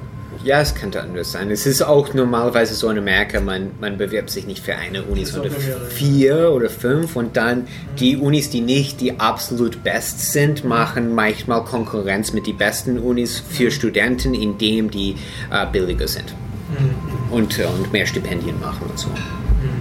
Das ist halt ein Riesenunterschied. Und ja, auf eine Art ist es gut, auf eine Art nicht so gut. Dann diskutieren wir das vielleicht ein anderes Mal weiter Ja. über Vorteile von gratis äh, Studium und, und Kostenfrei, privat. nicht gratis. Kostenfrei. Ja, und besonders nicht umsonst. staatlich, staatlich Bildung ist nie Das umsonst. können wir auch wieder. Studium. Ja. Ja, das alles Bereite ich mich besser vor. Meine Damen, meine Herren, dann erzähle ich jetzt von der Python SK, okay? Ja. Mhm, ich hol schon mal mein Kissen. Jo, äh, also ich war dieses Wochenende anstatt auf der Woman Techmakers in Bratislava, erstmals in meinem Leben, weil da war die Python SK Konferenz. Warte, warte. Du bist aus Wien Ja. und du warst noch nie in Bratislava? Schäm dich! Ja. Ja. ich meine, es ist. Ich habe mal ein paar Mal rübergeschaut über die Donau. Gott, Bisher das- noch nicht, ne? Nein, ich, okay, ich sage nur das. Ich sage nur eins. Eine Stunde mit dem Bahn, Bier kostet 1,60 und es ist viel besser als in. Oh, in Ja. Sie haben gutes Bier, es ist billig. Ich habe 2 Euro für ein Bier gezahlt, also mit Trinkgeld. Und das Essen ist auch. Und da haben wir alle gesagt, das ist ein super teures Innenstadtlokal. Ja, Bier ja. kostet nicht 2 Euro. Und, und Bratislava sowieso ist teuer für die Slowakei. Ja. Also, wer in ein Dorf in der Umgebung fährt, hat es wahrscheinlich auch billiger. Ja, also äh, Bratislava ist sicher eine Reise wert. Äh, Ja. net, nette Stadt, schaut sehr österreichisch aus. Äh, und ähm, ja, wie man es halt gewohnt ist, so diese barocken Häuser, Monarchiescham. Und äh, ja, alles sehr viel billiger als bei uns. Und ist Euro, nicht Ein Euro sehr praktisch und keinerlei Passkontrolle, man fährt einfach rüber. Naja. Ach so, wieder? Das heißt, Schengen haben sie wieder eingeführt. Ja, Jetzt, keine okay. Schleierfahndung, wir sind mit dem Auto einfach über die Grenze gefahren. Mhm. Aber wie, wie bist du gereist? Ähm, die PyUGAT, die äh, User, Python User Group Austria, war schon letztes Jahr dort und hat das organisiert und mich hat ein, äh, der Chris hat mich mitgenommen in seinem Okay, ja, ich PKW. äh, Aber man kann nach Bratislava ganz bequem auch mit der Schnellbahn fahren Ja. oder wenn man es schön mag, mit dem Schiff. Ja. Ja. Ich weiß nur, ich habe oft zwischen Tschechien und Österreich gereist und es ist so, dass wenn man mit dem, mit dem Auto selbst hinreist, wird es sehr selten kontrolliert mit Pass. Zug wird nicht so oft kontrolliert, aber wenn man im billigen Bus ist, wo alle die billige Leute fahren, dann wird es sehr oft Redest kontrolliert. du jetzt von, von der Slowakei oder von Tschechien? Von Tschechien, aber ich glaube, es ist nicht anders in der Slowakei, würde ich sagen. Es vielleicht an der Ja. Grenze. Ja. Ich weiß jetzt nicht, ob die beiden im Schengen drin sind, ich nehme stark an. Die sind beide in Doch, die sind beide Alle Tschechen, ja, Schengen, ja. ja, ja. Ja, Tschechien wär, ähm, kann ich mir auch erinnern. Früher mit dem Bus in Deutschland erstmal kontrolliert. Äh, und inzwischen bei den letzten Fahrten war es auch in Tschechien so. Und seitdem fahre ich eigentlich nicht mehr gern durch Tschechien durch mit dem Bus. Jetzt erst recht nicht mehr. Tja, zur Python SK, das ist eine Python-Konferenz, wo es um die Programmiersprache Python geht, äh, wurde an der Technischen Univers Informatik-Universität von Bratislava ausgerichtet, von den örtlichen Studenten. Sehr nett organisiert, war zweitägig, es gab zwei Tracks und mehrere Workshop-Raums. Unter anderem waren auch relativ viele Frauen dort, weil sie haben die Djan- Django Girls äh, dort äh, Seminare gemacht. Und es gab Mittagessen, also so Sandwiches. Und am Abend, am Samstag, äh, gab es dann eine optionale Abendveranstaltung in einem Innenstadtlokal. Flagship, das war auch sehr, sehr nett. Also so ein riesiges Bierlokal, groß wie eine Kathedrale. Und ja, kann es sehr empfehlen. Ich möchte un- unbedingt nächstes Jahr wieder hinfahren. Es waren extrem nette Leute. Es waren fast alle Tracks, also am Samstag und Sonntag waren fast alle Tracks auf Englisch und am Freitag haben sie einen Tag mit hauptsächlich slowakischen Tracks. Ich habe in einem Studentenheim gewohnt, also es war auch sehr nah, gut organisiert. Und ähm, was kann ich sonst noch sagen? Ja, ich habe einen Talk gehalten über, äh, der Titel war Teach Your Kids äh, Python Programming. Ich habe halt über meine Erfahrungen erzählt von meiner eigenen beruflichen Tätigkeit, dass ich Kindern Programmieren beibringe. Das ist recht gut angekommen, der Talk. Und ich, er wurde aufgezeichnet. Ich hoffe, ich äh, finde ihn bald auf YouTube und dann kann ich ihn verlinken auch. Das heißt, das ist auch alles aufgezeichnet worden. Ja, sie haben eigene, also in beiden äh, t- äh, Sälen haben sie Aufnahmeteams gehabt. Und man hat auch als Sprecher nicht nur ein Mikrofon gehabt zum Reinsprechen, sondern auch so eine Art wie eine Brille, so ein kleines äh, Seitenmundmikrofon. Mhm. Das war dann nur für die, fürs Recording. Das heißt, man hat zwei Mikrofone. Ja. Du hast Okay. okay. dieses Brillenbügelmikro aufgesetzt gekriegt und dann haben sie dir gesagt, du sollst möglichst nah beim Sprecherpult bleiben, wo sein Standmikrofon war. Das ist witzig. Ja, war, war, war ganz okay.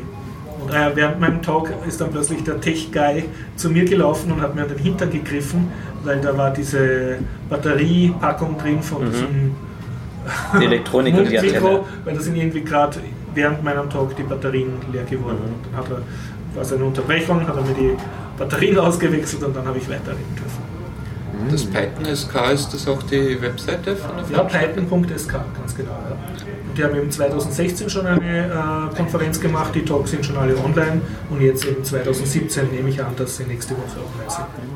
Das ist interessant, dass die hauptsächlich auf Englisch sind, also an den ersten zwei Tagen. Also ich, äh, die, Sie haben ja den Freitag, den muss dazu rechnen, den Mhm. wir Ja. nicht besucht haben. Also insgesamt vielleicht war die Hälfte slowakisch, die Hälfte. Okay. Ein bisschen über die Hälfte Ja, war Englisch. aber ähm, was mir aufgefallen ist, dass Richtung Osten Ja. die äh, Konferenzen versuchen, wesentlich internationaler zu sein Sehr. als die deutschen und österreichischen, Ja, die sehr. schon ziemlich deutsch sind. Wir brutzeln im eigenen Ja. Saft. Das muss man Wobei sagen, ist bei ich- Musik auch so. Ähm, Ja. Finde, ich mag lieber die Deutschen voll. Also es, ich bin auf jeden Fall ein Anhänger der deutschen Sprache und für mich ist es angenehm.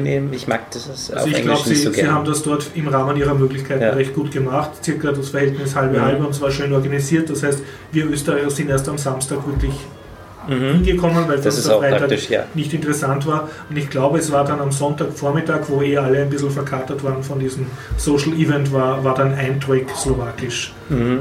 Aber der andere war nach wie vor Englisch und am Nachmittag waren dann wieder beide Englisch. Ja, es hat Lightning Talks gegeben, es hat Talks zu verschiedenen, verschiedensten Themen über Python gegeben, es hat die üblichen Tische gegeben mit Recruiter-Firmen, die halt gleich äh, Jobs angeboten haben. Und mir ist etwas sehr Schönes passiert. Ich bin heimgefahren von der Konferenz, also der Talk ist auch gut angekommen, habe ich gemerkt, habe gutes Feedback bekommen. Und dann kam eine E-Mail, dass ich jetzt zu Talks in Polen eingeladen bin Oh. als Sprecher. Und sie zahlen Reisekosten. Yeah! Ja. Also, weiß Python wie PL. Fährst du mit Postgibus? es gibt jetzt Gutschein für 2,50 Euro. Ich weiß auch nicht, wie seriös das Ganze ist und ob es wirklich funktionieren wird, aber ähm, es ist eine, eine private Firma, also war nicht Python äh, PL, Okay. sondern eine Tech Talk Organisationsfirma. am Carlos raus- mit dem GmbH. Und ja, also für, mich war das recht nett und, und ich bin überzeugt, den, die Einladung habe ich deshalb gekriegt, weil ich eben Ja. Sprecher war auf der PyCon SK. Und als Sprecher, ähm, der Vorteil ist, du kriegst, also du sparst dir die 20 Euro Eintritt. Ja, okay. Ja, aber auch so als Besucher wäre es.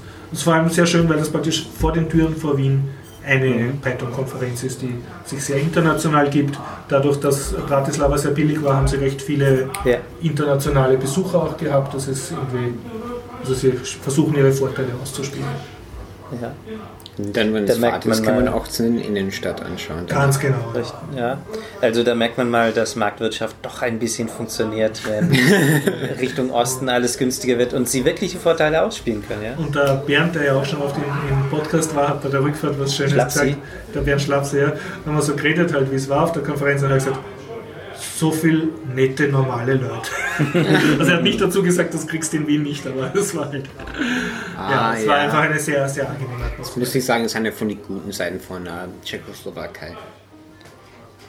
Das war jetzt äh, Slowakei, Tschech, ja. Tschechien und Slowakei sind jetzt zwei, Ja. Staaten. Ja, ich komm, ich meine, Alles ich sage, ich sage nur eins. Ähm, Tschecho, Tsche- das sind sehr viele Leute in beide Länder, die sind Ja. wie, warum haben wir es uns überhaupt getrennt? Das habe ich auch von ein paar schon gehört. Ja, dadurch, dass Slow ich meine, ich spreche auch Tschechisch, da das Ah, meine ja. Mutter ist Tschechin und Slowakisch ist Es wie ist nicht so viel anders. gell? es ist wie britisch und amerikanisches Englisch. okay. Fertig. Es ist wirklich, und ich meine von Kultur, es ist Mhm. ein bisschen anders, aber oh, ich meine, es ist, es ist wirklich, Das heißt, jemand, der Tschechisch spricht, versteht automatisch Slowakisch und Ja. umgekehrt.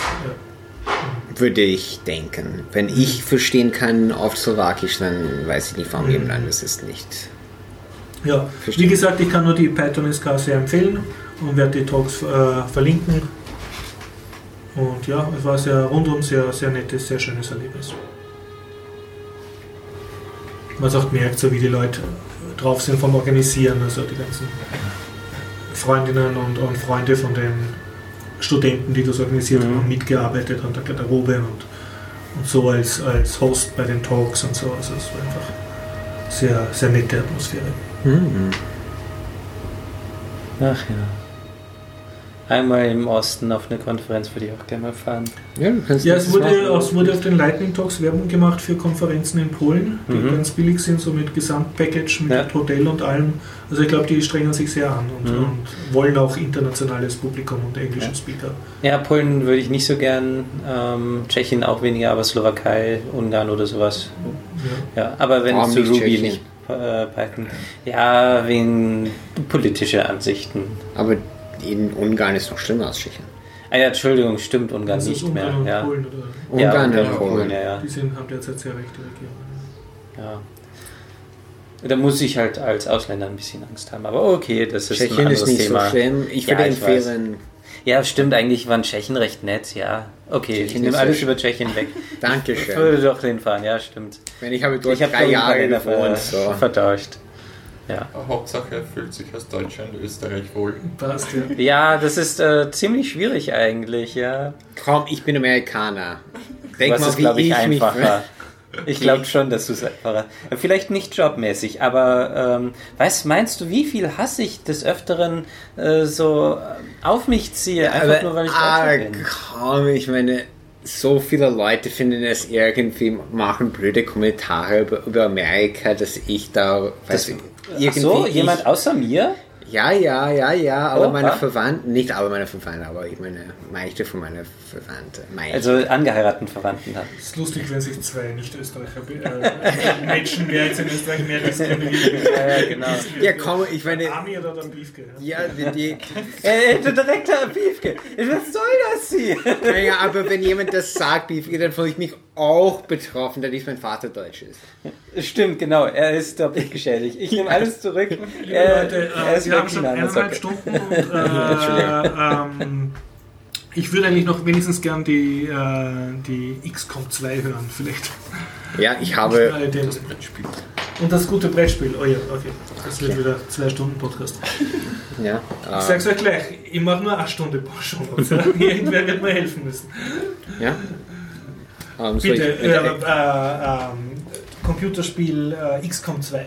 Ja, ich habe, okay, ich habe XCOM, die Original XCOM gespielt, nicht Terror from the Deep, Ja. das, das ist einfach nur eine schlechte Reskin vom Original. Aber gut. okay, ja. Ein- Okay, das war damals in den 90ern. Ja, und, Ja. und XCOM XCOM Apocalypse. Hast du gespielt? Ja, ja, habe ich Das war am. cool. Ja, das war sehr gut. Es hat sehr viele Features, die gefehlt haben und das Ja. hat man gemerkt.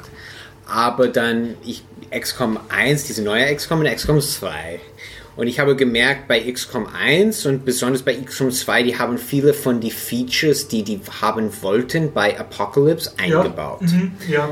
Zum Beispiel VIP-Missionen haben die, die wollten es bei XCOM Apocalypse haben, aber haben es dann in XCOM 2 und 1 eingebaut. Eins ein bisschen, aber zwei mehr. Was ist eine VIP-Mission, eine optionale Mission, die du Nein, nein, nein. Eine Mission, wo du zum Beispiel jemand beschützen Ah, musst okay, oder ja. jemand bestimmten umbringen musst. Mhm, Ja. Und äh, XCOM, äh, XCOM 1, die neue XCOM Mhm. 1 und XCOM 2, würde ich sagen, ich meine, XCOM 2 wirklich ist eine Evolution von XCOM 1. Mhm. Es ist aber so viel besser in alle Hinsichten, dass man nicht mehr die andere spielen würde, Okay. finde ich einfach. Gibt es für die schon Additional Content oder? Ja, es gibt? DLC für beide. Mhm. Ähm, ich habe gehört, aber für XCOM 2 gibt es nur ein, ich habe das nie probiert, aber Mhm. ich habe gehört, es gibt nur eine gute DLC Mhm. und zwar heißt es, ist es die eine mit, mit dem Spark, neuer Klasse, äh, was, Shen's Laughs Gift, das soll gut sein, die andere nicht. Mhm, Okay. Dadurch ist dann Du hast aber nur das Vanilla XCOM 2 gespielt. Genau. Und fast nur, ich spiele immer äh, Commander Iron Man. So nicht, das gibt, So. Also du kannst nach einem Desaster nicht mehr laden. naja, das ist ein bisschen schwierig nach einem Desaster. Es ist bis besser als XCOM 1. Da dieses XCOM 1 war, wie soll ich sagen, XCOM 1 war so, dass am Anfang auch bei Classic Mode Anfang sehr schwierig und dann, so lang, wenn man länger spielt und richtig spielt, wird es immer leichter. Ja, ja.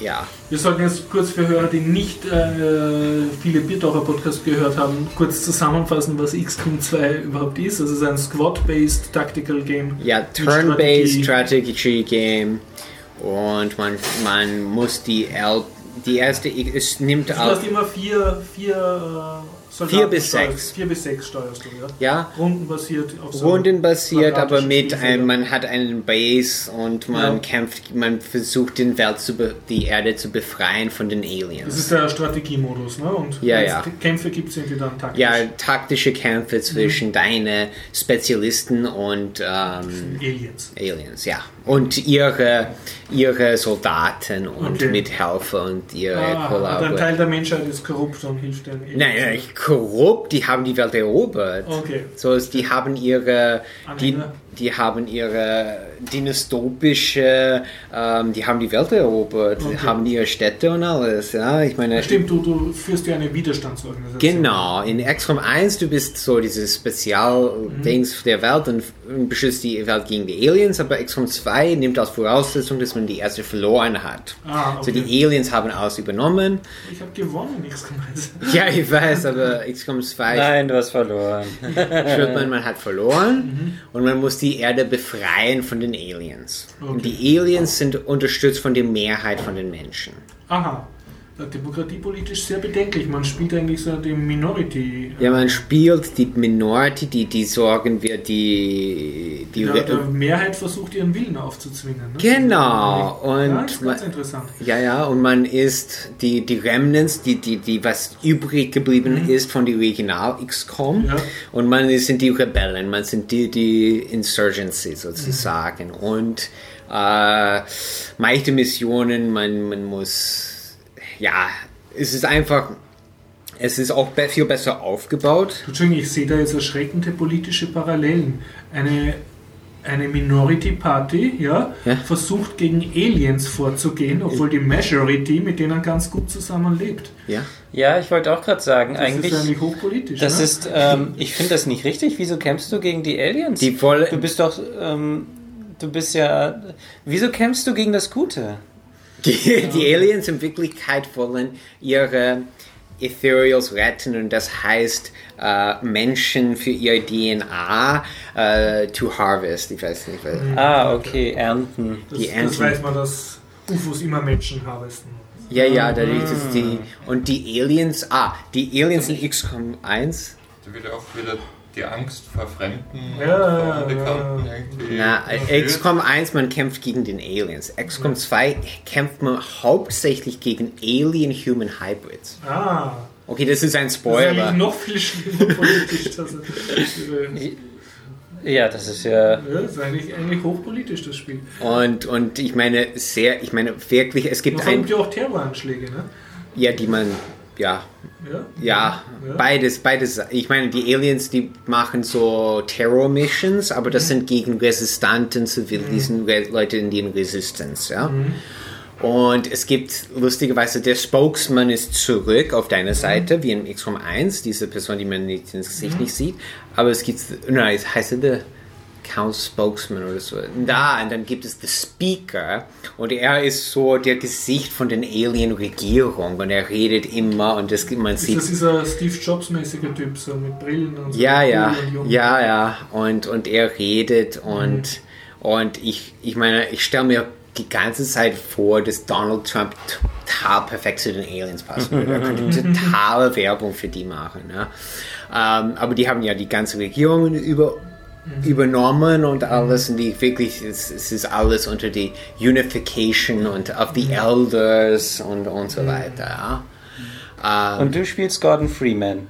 Nein, aber ähm, ich, ja, ich, ich habe meine, meine Soldaten. Es gibt, oh, es gibt einen coolen Character Pool, wo man die Charakter erschafft und dann kommen die immer wieder, wenn man das Spiel mehrmals spielt. Also es gibt nicht sehr viel Variation. Was meinst du? Na, ich mein, nein, es gibt Random und dann kann man Custom Charaktere machen, wie in XCOM 1. Aber im XCOM 1, wenn man das macht, ist es dieser eine Charakter, die in diesem einem Spiel, in diesem einen Durchgang ist. XCOM 2, man macht es und es kommt immer wieder diese Person. Ah, auch in den nächsten Spielen. Genau. So, man macht es einmal und dieser Charakter kommt Okay. dann. Das ist cool, oder? Dann Ja, das ist cool. Ja, ist, ich habe eine Liste von, sagen wir, 20 und die sind immer dabei, ja. Und ja, man kann auch manche für die Bösen machen. Man kann Charaktere für die Bösen machen. Ja, das gibt manchmal diese bösen, evil, bad VIPs. Man kann einen Charakter machen, der nur als einer von den Bösen erscheint. So, man kann, Du designst dir sozusagen den den eigenen Gegner. Feind bestellen. ja, genau. Mit Namen und allem. Ja, Und Aussehen ein bisschen. ja, ja, Aussehen auch und alles, ja. Ich kann mir vorstellen, wie die zum Teil heißen. ne? Naja, ich habe nur Donald Trump und Strache gemacht. ja, und ähm, ja, jemand hat, irgendjemand hat mal, eine von den ersten Reviews war, hat er eine, eine gemacht, einen, einen Roster von, von XCOM-Members, waren alle waren genannt nach Präsidentialkandidaten von Amerika, so Donald Trump, Hillary Clinton, Bernie Sanders und so weiter, haben alle gegen den Aliens gekämpft. ja, Ja, patriotisch. ja. Entschuldigung, ich, ich musste jetzt kurz einwerfen, die- hast du die letzte Saturday Night Live gesehen? Da versucht Donald Trump die Erde zu retten, weil die Aliens Amerika angreifen. Nein, das habe ich nicht. Und er sagt dann natürlich, das ist alles Fake News und, und dann zeigt er auf eine schwarze Soldatin und sagt, she's a Alien. Ja, Das ähm, ist ziemlich aufwendig gemacht. ja, und es gibt nicht mehr die E- UFOs runterschießen.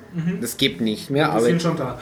die sind schon da alle, ja. Und statt Snake Men gibt es diese Snake Frauen. Die Frauen, die sind, die schauen aus wie, die sind so wie Original XCOM Snake Men. Gibt es, die schauen, aber die sind weiblich. Ja, und es gibt auch ähm, Sektoids sind ganz anders und es gibt einfach normale Advent. Die, die Regierung heißt Advent, ja. Und die haben Advent-Soldaten, die einfach, die sind wie normale Soldaten, ja. Und ja, es gibt auch, und statt, dass man die Länder alle sechs, man fängt Ja. an mit zwölf und dann und so weiter. Nein, es funktioniert so, dass man das ist nicht die Sache. Ähm, es gibt jetzt statt, dass die Paniklevel hinaufgeht, mit wenn man nicht diese drei Missionen aussucht, gibt es Dark Events. Und man, man wählt von diesen drei Missionen wie Abduction Missions, aber eine davon, äh, es hat einen Dark Event und einen positive Aspekt. So man bekommt einen Engineer und man verhindert, dass die Aliens dann alle mehr Rüstung haben oder mehr Soldaten auf die nächsten. Missionen oder Chrysalids schicken und so weiter. Und ja. Und am Schluss kann man das Spiel gewinnen, also kann man die Aliens von der Erde vertreiben. Genau, die, oh, der letzte Mission ist absolut fantastisch, es ist sehr gut. Es ist wirklich, Also gute Story dabei. ja, es ist, die letzte Mission wirklich hat emotional so einen richtig guten Aufbau. Und ich höre raus, das Spiel hat dir gefallen und du hast viel Ja, es mir sehr gut gefallen, ja, und ich habe es natürlich auf Linux gespielt. Sehr gut. Ähm, wie es rausgekommen ist, äh, hat es nicht gut funktioniert, muss ich sagen, aber inzwischen ist gepatcht. ist es viel besser, auch wenn man wie ich eine Open Source Grafiktreiber AMD Karte verwendet. Und es sagt, es sagt nur, your graphics card is not supported oder so, aber trotzdem kann ich es spielen ohne Probleme. Wanda, du hast von einem Brettspiel erzählt. Ja, Bitte. das Spiel heißt Max and Minions und es spielt im League of Legends Universum. League Okay. of Legends ist so ein Multiplayer Ja. äh, MOBA. Online Battle Was Arena. Ähm, und Das ist Das ein eigenständiges Spiel jetzt. Ah, Also, das ist ein eigen- ist ein. Brettspiel. Ja, ähm, das ist ein kooperatives Brettspiel, Mhm. rundenbasiert. Ähm, und es gibt verschiedenste Missionen, die zu erfüllen sind. Ähm, es gibt auch eine kleine Trainingsmission, die einen ins Spiel dementsprechend Mhm. einführt, wo man die Spielme Spielmechaniken mitbekommt. Und man spielt eben einen der Champions von League of Legends und muss dann eben in der Trainingsmission zum Beispiel eine Bombe in eine Entschärfungsstation bringen. Und dann gibt es die Minions, die dagegen versuchen anzukämpfen und, und diese Bombe zum Explodieren bringen wollen. Ähm, und jede Figur, also das wird rundum gespielt und es sehen alle die Möglichkeiten, die die anderen haben und man hat dann so ein Brett vor sich, auf das man sechs Befehle auflegen kann, die die eigene Figur dann jede Runde durchführt. Also du programmierst sozusagen Man- deine Figur sechs Schritte voraus mit Karten oder mit. In, nein, die, die, die nicht sechs Schritte voraus, sondern es werden alle Befehle der Reihe nach abgearbeitet, von links nach rechts. Von allen Spielern oder? Von ja, jeder Person nach der Reihe. also es Also gibt eine Programmierphase und eine Ausführungsphase. richtig. Okay. Also zuerst äh, so, wie bei Magic. es- Ich kenne das Konzept Sam- nur von Computerspielen, aber nicht von. Man von hat eben dann auch jede Runde, Mhm. glaube ich, äh, zwei Karten, die man Mhm, dazu anlegen kann. Ähm, entweder man legt sie alle nebeneinander Mhm. und äh, Ja. man kann sie aber auch aufeinander legen, dadurch werden sie verstärkt Mhm. ähm, bis zu dreimal und, und können dann auch bessere Fähigkeiten ausführen, wie weiter bewegen oder rundherum alle Minions, die in einer Linie sind Mhm. Ja. oder sternförmig Cool, ja. oder sonst irgendwie ähm, Mhm. ausradieren und dann, dass sich dadurch sich halt den Weg Kann man das dann entsprechend auch frei. allein spielen eigentlich? Ähm, Im Prinzip, wenn man will, mehrere Figuren steuern, ähm, geht schon, aber es ist natürlich schon interessanter, wenn man wenn es mehrere Leute sind. Und So ich nehme an, man gewinnt dann als Gruppe, also wenn Genau, man das Missionsziel genau. erreicht. Mhm. Was ist, wenn einer stirbt von den, von den Spielern? Also Ähm, die? Spieler in dem Sinn können, glaube ich, mehr oder weniger handlungsunfähig Mhm, gemacht mhm. werden. Wenn die Minions die Spieler angreifen, dann ähm, können ihnen auch Mhm. Befehle gesperrt werden Mhm, mhm. und dann können sie sich halt nicht mehr Mhm. so gut einbringen, Mhm. um, das, um die Du Mission zu Ende verbringen. Genau, ja. Mhm. Und das ist eben auch eine gewisse, ein, ein Rundenlimit, in de, innerhalb dessen man es erreichen muss. Also Also, dass man am Anfang, ja. nein, dass man am Anfang zum Beispiel quasi versuchen kann, Mhm. mit den Karten sich dementsprechend aufzustellen, Ja, die Befehle dementsprechend zu programmieren, Mhm. wie es am sinnvollsten ist. Und dann halt, wenn man, wenn alle Spielenden entsprechend aufgestellt sind, dann Mhm. halt den Rush machen und die Mission das zu heißt, du, du Ende. levelst dich aus und dann versuchst du Genau. zum Ziel zu kommen. Okay. Ja. Und es gibt jetzt niemanden, der direkt die Minions steuert. Also das ist relativ klar, Nein, die, die. Minions haben eine, ein ganz klares Bewegungsschema, Mhm. was auch von Mission zu Mission Mhm. unterschiedlich ist. In der, Mhm. äh, in der Einführungsmission geht es eben um diese Bombe, die man Mhm. in die Entschärfungsstation bringen will, äh, soll. Und Mhm. die Minions bewegen sich alle Richtung Bombe immer. Mhm. Und die haben eben so Spawnfelder, Mhm. wenn dort Ja. am Ende des Zuges kein Minion draufsteht, dann Mhm. spawnt dort ein Okay, ja. weiterer. Das heißt, es reicht nicht nur die, die am Anfang da Ja, sind, du- sondern die kommen auszuquartieren, immer sondern die kommen okay. immer wieder nach und Mhm, das, mhm. dementsprechend muss man halt schauen. Mhm. Und man selber würfelt oder was hat man? Nein, also es gibt eben die, die, die Karten, die, die man im Reihum aus, Mhm, mhm. aussucht und dann Also du hast anlegt. mehrere mögliche Karten und kannst dann aussuchen, welches Genau, du ja. programmierst. Okay. Nett, ja.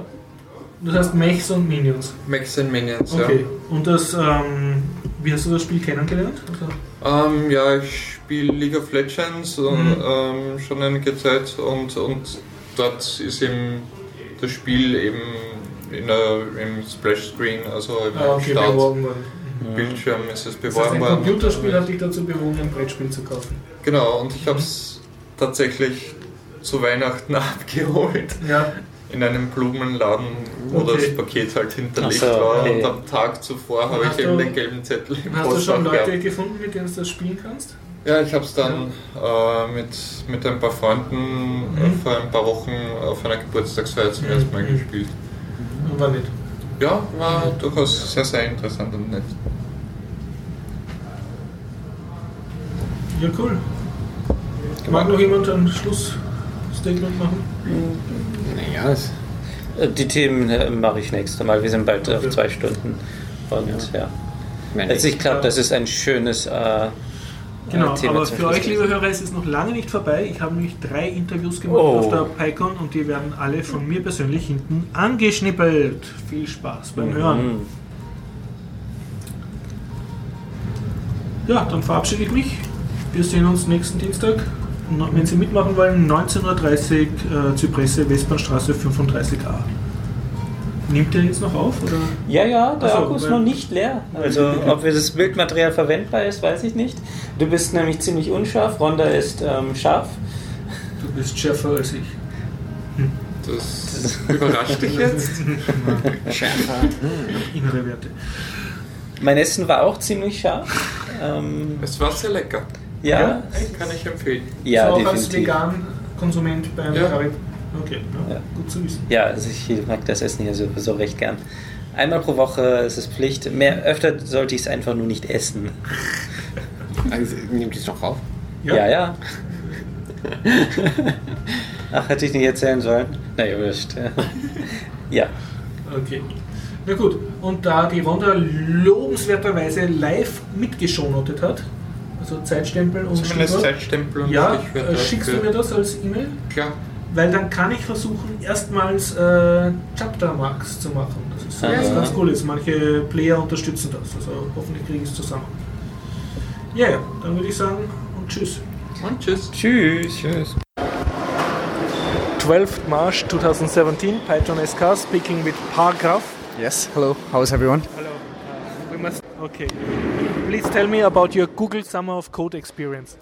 Google Summer of Code 2016 was a really wonderful experience. I uh, spent my time working with Gensim, which is an open source organization which deals with the topic modeling with Python. It's uh, I had a wonderful experience because I had great mentors who were there with me every step of the way. It was, How, how old was you at the time? I was uh, 21 at that time, Yeah. and uh, the program was so good. I want to do it again one more time and maybe do it once more as a mentor if possible. You, you was finished with university or you No, I was. student? I am right now technically a student, but I'm Ah. working in a research lab. No, no, so- you made the Summer of Uh, no, I was still a student at that You're point. Yes. And how would you your own coding uh, skills at that time? At that time, I think I was okay, uh, but I think that uh, honestly, it was uh, a lot of hard work which I put in the beginning, and now because of the program, I think I'm a much better coder. Okay. So I would definitely recommend the program for anyone who enjoys open source, wants to give back to the community, and definitely for someone who wants to improve as a programmer. Because I think at the most I've improved as a programmer, and I've become a, a part of a community, an open source community, and I'm really grateful for that. Uh, what was your experience with the open source community prior to the program? Uh, I used a lot of open source software. I used almost only open source software, but I would never actually contribute back as often. Around one month before Google Summer of Code, I realized that I use a lot, a lot of software, so it would be nice for me to also contribute back. I contacted some of the Google Summer of Code mentors saying, How can I be a part of the program and how can I be a part of the community? So I started being active on their issues, on their pull requests, and on their mailing list. And I slowly, before the program, I got better with open source, and after it, I think I'm a lot more comfortable. Now, are you active in some open source projects like Gesim? Uh, I'm still very active in Gensim. I did not think I would be active one year after Google Summer of Code, but even one year afterwards, I would like I like to contribute a lot. I like to be active on the mailing list. And what started with Gensim has now spread to a lot of libraries. I've a regular contributor on four to five different machine learning open source libraries. And I have to thank Gensim and Google Summer of Code for starting me to become a member of the open source community. Did you met some personal friends so that you don't met online but in real life through all this uh, Google Summer of Code or through meetings and mentoring? So the wonderful thing is I've spoken at uh, two PyCons because of Google Summer of Code. My previous experience with Google Summer of Code has given me the ability to uh, speak at PyCon France and PyCon Slovakia right here. And because of this, I've met wonderful people at both the conferences and I've had a great time listening to great talks. So even though it was not a direct connection through Google Summer of Code, it has led me to the world of open source and Python. And through that, I have met some wonderful people.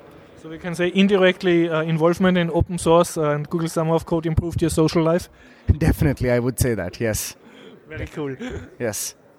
Uh, do you want something to add? What is the best way for someone who has uh, not very much coding skill and don't know exactly what Google Summer of Code is, how to get involved?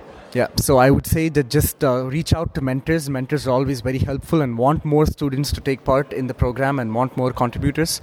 So just go ahead and not be scared. Everyone is a beginner at some point, and uh, everyone will will start somewhere. And it's a really good place to start. So even if you know nothing, just start learning Python and looking at the organization and see whatever small thing you can do. It can start at documentation, but could could end at you writing a whole package. So just start. That's the most important thing. So you just need to say that you're willing to contribute. Definitely, I Okay. definitely agree. Yes, And your mentors will then show you what to learn and, and how to Yes. skill. yes, definitely. And soon after you start out, you will end up becoming good enough to do your own work.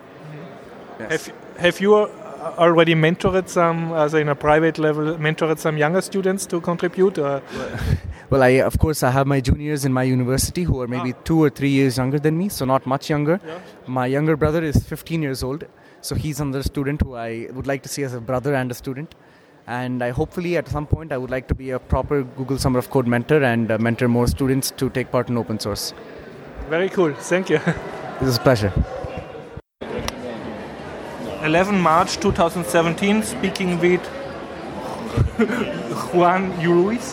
Juan Luis. yes. Juan Luis from Spain. Uh, Juan, hello. Hello, nice to meet you. Um, you had a very uh, inspiring lightning talk uh, at PyCon today about uh, Python conferences in Spain. Can you, in a very loud voice, uh, give a summary?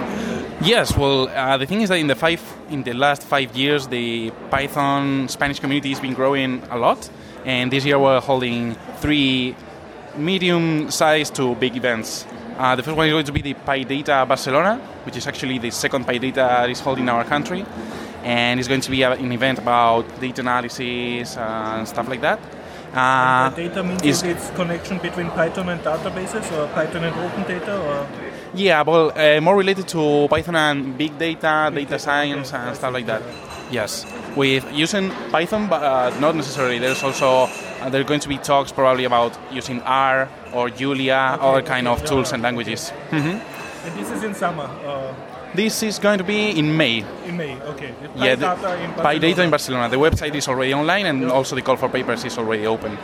This was just one of three conferences. Exactly, this was one of them. Then the next one is going to be the big PyCon in Spain, which is held in Cáceres. And this is a, a Spanish PyCon, or it's a really a European uh, PyCon? So This one is, a, is the Spanish PyCon. It's Okay. uh, around but the. This is interesting for people who don't speak Spanish. So will there be English tracks? Last year we already had some talks in English. Yeah. We are trying to move in that direction, and this year we're going to have a bunch of uh, sponsors coming from other countries. Yeah. So we have a lot of pressure to make it accessible also to people that don't speak Spanish. So you think you yeah, have one track uh, with English talks? Or yeah, yeah, I think so. Okay, okay. Yeah, and it's going to be like around 400 people Wow. uh, with a weekend of full of talks And and another day of workshops Where, where in which city will in Cáceres. In Cáceres. Cáceres. Cáceres. It's a city very close to Portugal, and it's where some episodes of Game of Thrones are being recorded. Is that, that where you showed a picture of a cathedral and you said uh, Yeah, because one- be inside the cathedral? Yeah, because one of the venues that we're considering is an old abbey or cathedral, so it's going to be special also in that respect. And then you said something from the north, from San Sebastian. Exactly. Then the the last big event of the year is going to be in San Sebastian, in the north of the country, in the Basque Country, uh, very close to France. With good communication with airport too, and So it's actually not in Spain, but in Basque country. Yeah. The Basque Country is a region inside of Spain, but it's called a country. I'm confusing with, uh, confusing with Andorra. Ah, no, no, no. Yeah, Andorra is a different country, but yeah, the Basque Country is a region Okay, inside okay, Spain. okay, hmm And this, uh, it's uh, a bit smaller, but since the beginning they already had this. Um, this attitude, this very positive Yeah. attitude towards uh, people from other countries. There are people from abroad that are coming to give talks. This I is a- guess a everything is in a, uh, Python conference, but they aim to be international. exactly. Yeah. Yes. So it will also be interesting for non-Spanish speakers, you think? Yeah, definitely. Okay. Yeah. And it's a generic Python conference, so without a specific. Yeah, I think I think it's generic. These guys are from the university and they do a lot of medical imaging, signal processing, and stuff like that. But I think that the conference is for general purpose Python. Yeah, I'm, I'm I've never been there yet, but I've been told that it's the most fun of all the events that taking place in Spain. Yeah, because they um, they organize it like. Uh, like being in a small family, you know, and they take it very seriously, having fun and having a good time apart from all the talks and everything. So I definitely recommend going there. And uh, you personally recommend, I think, the, the event uh, of the um, near near the Portugal border. You Well- you you are one of the organizers. It, yes, I'm one of the organizers. It depends on what you want. If you prefer uh, something smaller with um, more international atmosphere, I would definitely recommend the, the event in San Sebastian. Uh, if you want something bigger, maybe uh, you want to get in touch with the Spanish community, definitely the, the PyCon in Spain is the way to go. And if you're more interested in uh, the data science, big data, data analysis scene, and also getting in touch with people from Continuum Analytics, Non-Focus, and more international speakers, then the PyData Barcelona uh, would be my choice. Well, thanks, and thanks for promoting. Thank you, thank you very much. March 2017, speaking with Waldemar Schwabensky from uh, Slovakia. Yes. Hello, Waldemar. Hello. Congratulations to your talk on PyCon Bratislava. Thank you very much. This was not your first talk about this topic. Uh, no, I had similar talk on Czech PyCon last year. What was the uh, previous talk uh, named? The previous talk was from zero to hero, and it was also about uh, teaching and learning. And are you um, are you primarily a, a Python teacher, or do you teach different subjects at your university? I also teach different subjects, but the main specialty is Python. So you're paid for teaching Python. Yes, exactly. And uh, you uh, you teach at a university. Do, the, do I understand that correctly? Yes. This is a university for technical engineers. Or can you talk a bit about this university? Yeah. It's a faculty of informatics at uh, Masarg University, and it's a computer science university. So uh, there's uh, th- basically computer science curriculum and mathematics. The students you teach, uh, you say sometimes they're beginners. Do they have any programming uh, knowledge prior to coming to your courses, like Java or? Uh, some of them have some knowledge from high school, but it's usually not on a very high level. And in Slovakia, many schools still do Pascal programming on high schools. So some of them know Pascal.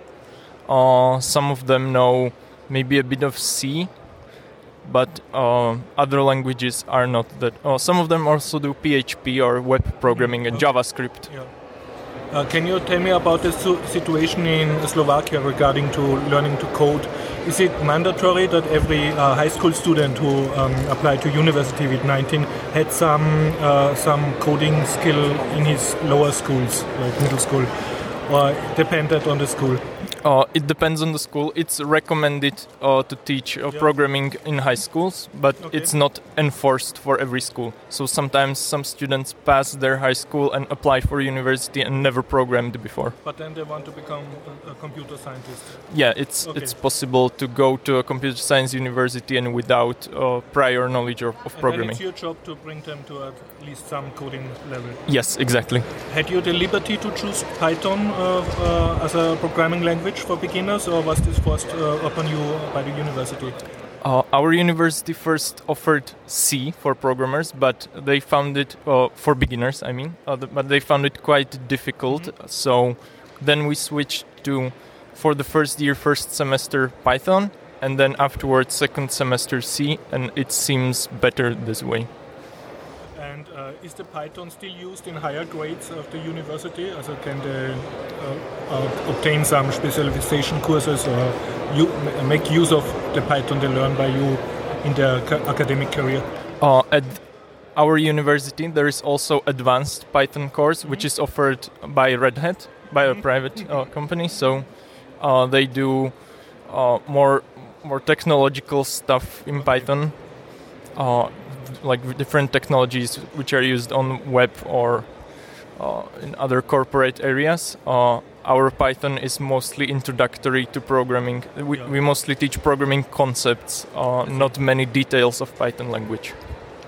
Uh, did you had uh, any experiments with other um, programming languages, especially for beginners, like visual programming languages like Scratch or such like? Actually, our uh, we have a research team on our university which works on. Uh, I would translate it as robot mission, and it's something like Scratch. Uh, you program there by connecting blocks of code visually, Yeah.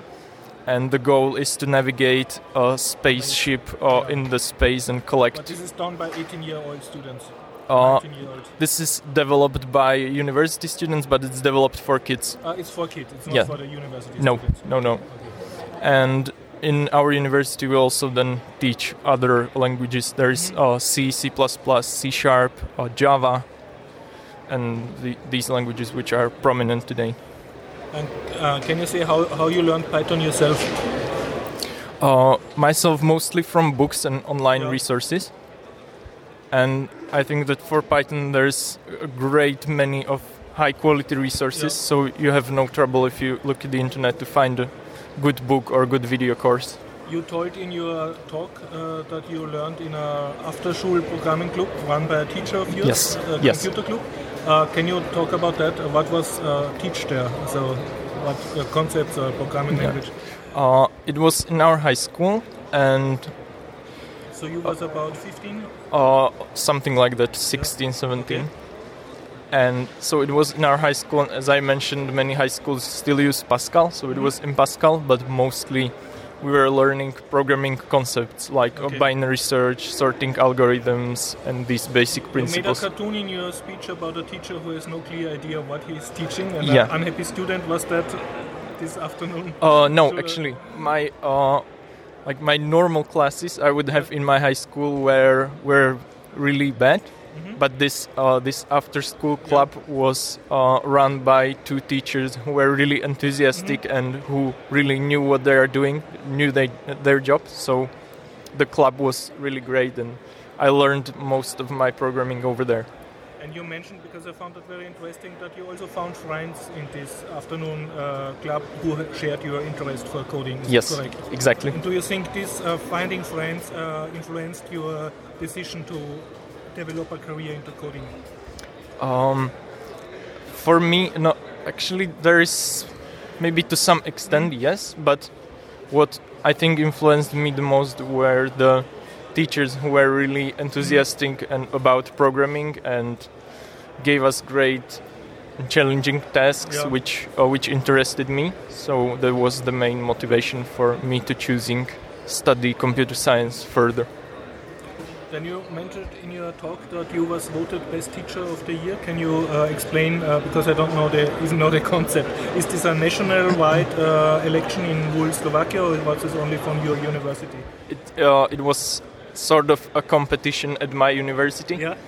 and uh, students and other older teachers voted for Okay. uh, for candidates. What And is the prize you get for it? uh, there was some financial prize, but mostly recognition for Okay. for your work. So Nice. And uh, did you um, spoke with other winners of this prize? Also, did you compare uh, what makes a teacher really good? yeah, uh, actually we have really good teachers in our university, so we share our our experience among each other. And there are also courses which attempt, which want to train, yeah, exactly, train teachers. Uh, And this competition was not only for co-teachers, was for all. Uh, yes, it was for, subjects. for the whole university, so for other faculties than uh, computer science.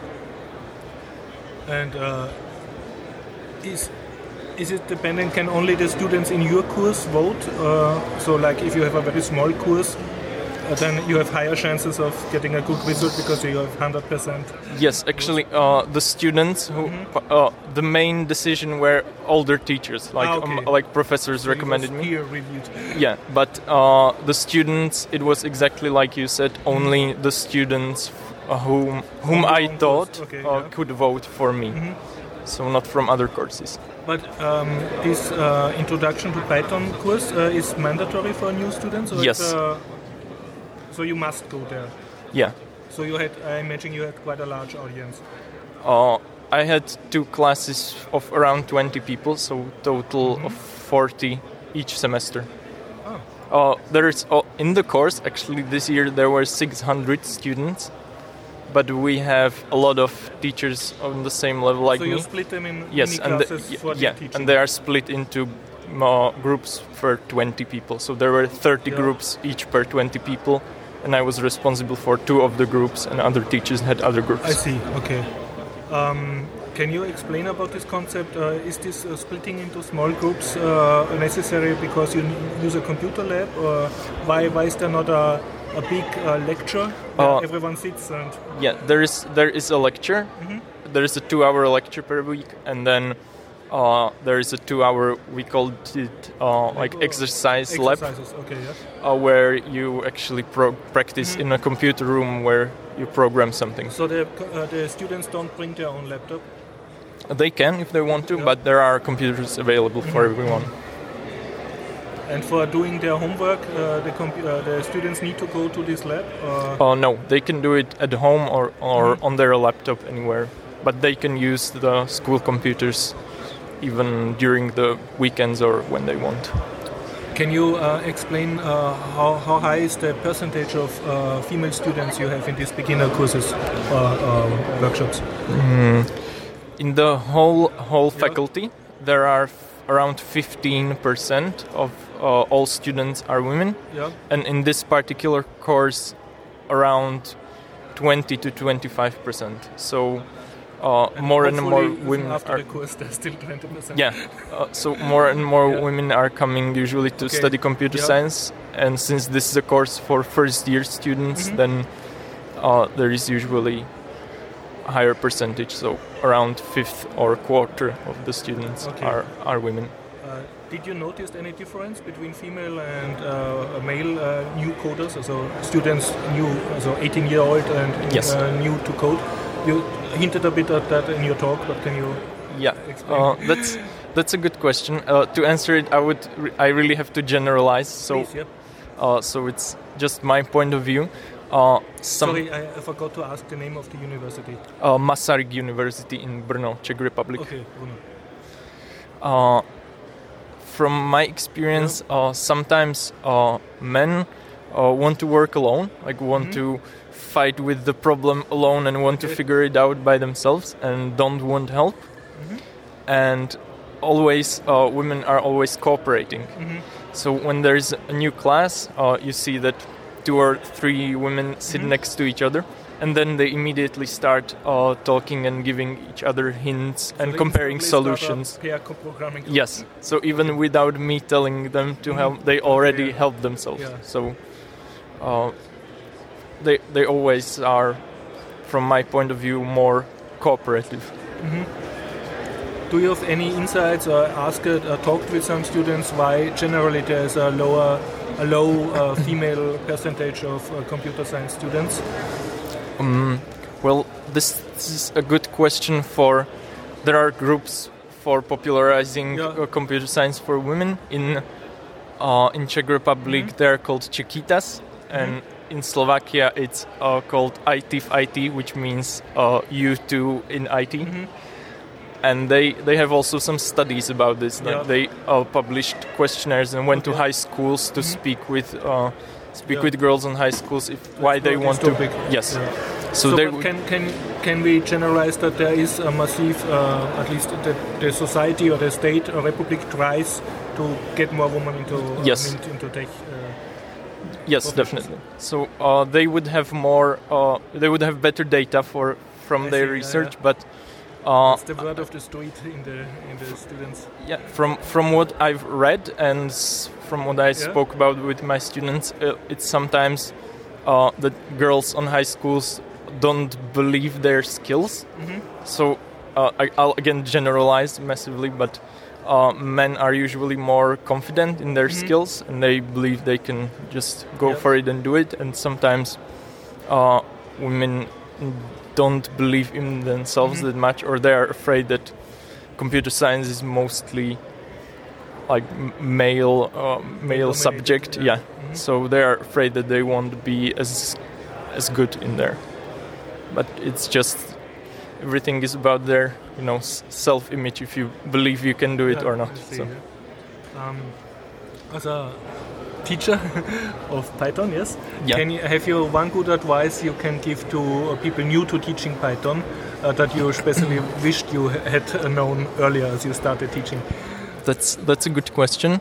Uh, I definitely think it's great to support teamwork in your class. So uh, I encourage my students to get to know each other and to help each other, even in homeworks, for example, which are normally uh, should be done individually. But I encourage them that if you if you help each other, you'll learn faster. So So you encourage cooperation. Yes, exactly.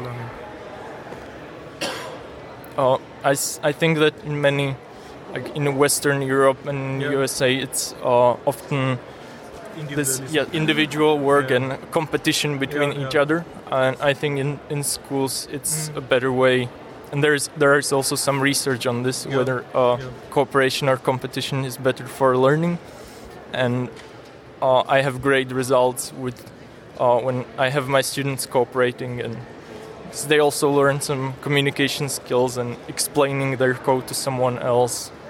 And when you work at a company, you are never isolated, so you cooperate with your Yeah, colleagues yeah. in a company. So I think it's a more natural human way. yeah. Is there some um, some soft skill? I don't mean coding itself, but Mm-hmm. something other like understanding GitHub or so that you would recommend, especially to people new to programming, as a very important skill they should focus, even if they have not coded a single line themselves. Mm. As a- a skill that is not very obvious for a new newcomer, but for you as an experienced teacher, you say that is something that you need to be taught. You use the term soft skills, so Yeah, for, so for me, soft skill. uh, Yeah, so for me, soft skills are more connected to how you communicate with other people. No, and I, I just mean skill that is not a Ah, programming skill. ah, okay. Um, it's what's what's really hard for beginners is this kind of algorithmic thinking. Yeah. So when you have a some kind of problem Mm-hmm. or, or word problem or, or, or task, So to split a task To- into yes, to split pieces task, and solve them exactly. one by one. yes, split task into one piece Yeah. and sort of analyze them and connect together. So Uh, methodological thinking and methodological problem solving. yes, exactly. Yeah. This is very hard for some beginners. Okay, yes. Well, thanks for this interview Thank you very much. And have a good trip home. Thank you.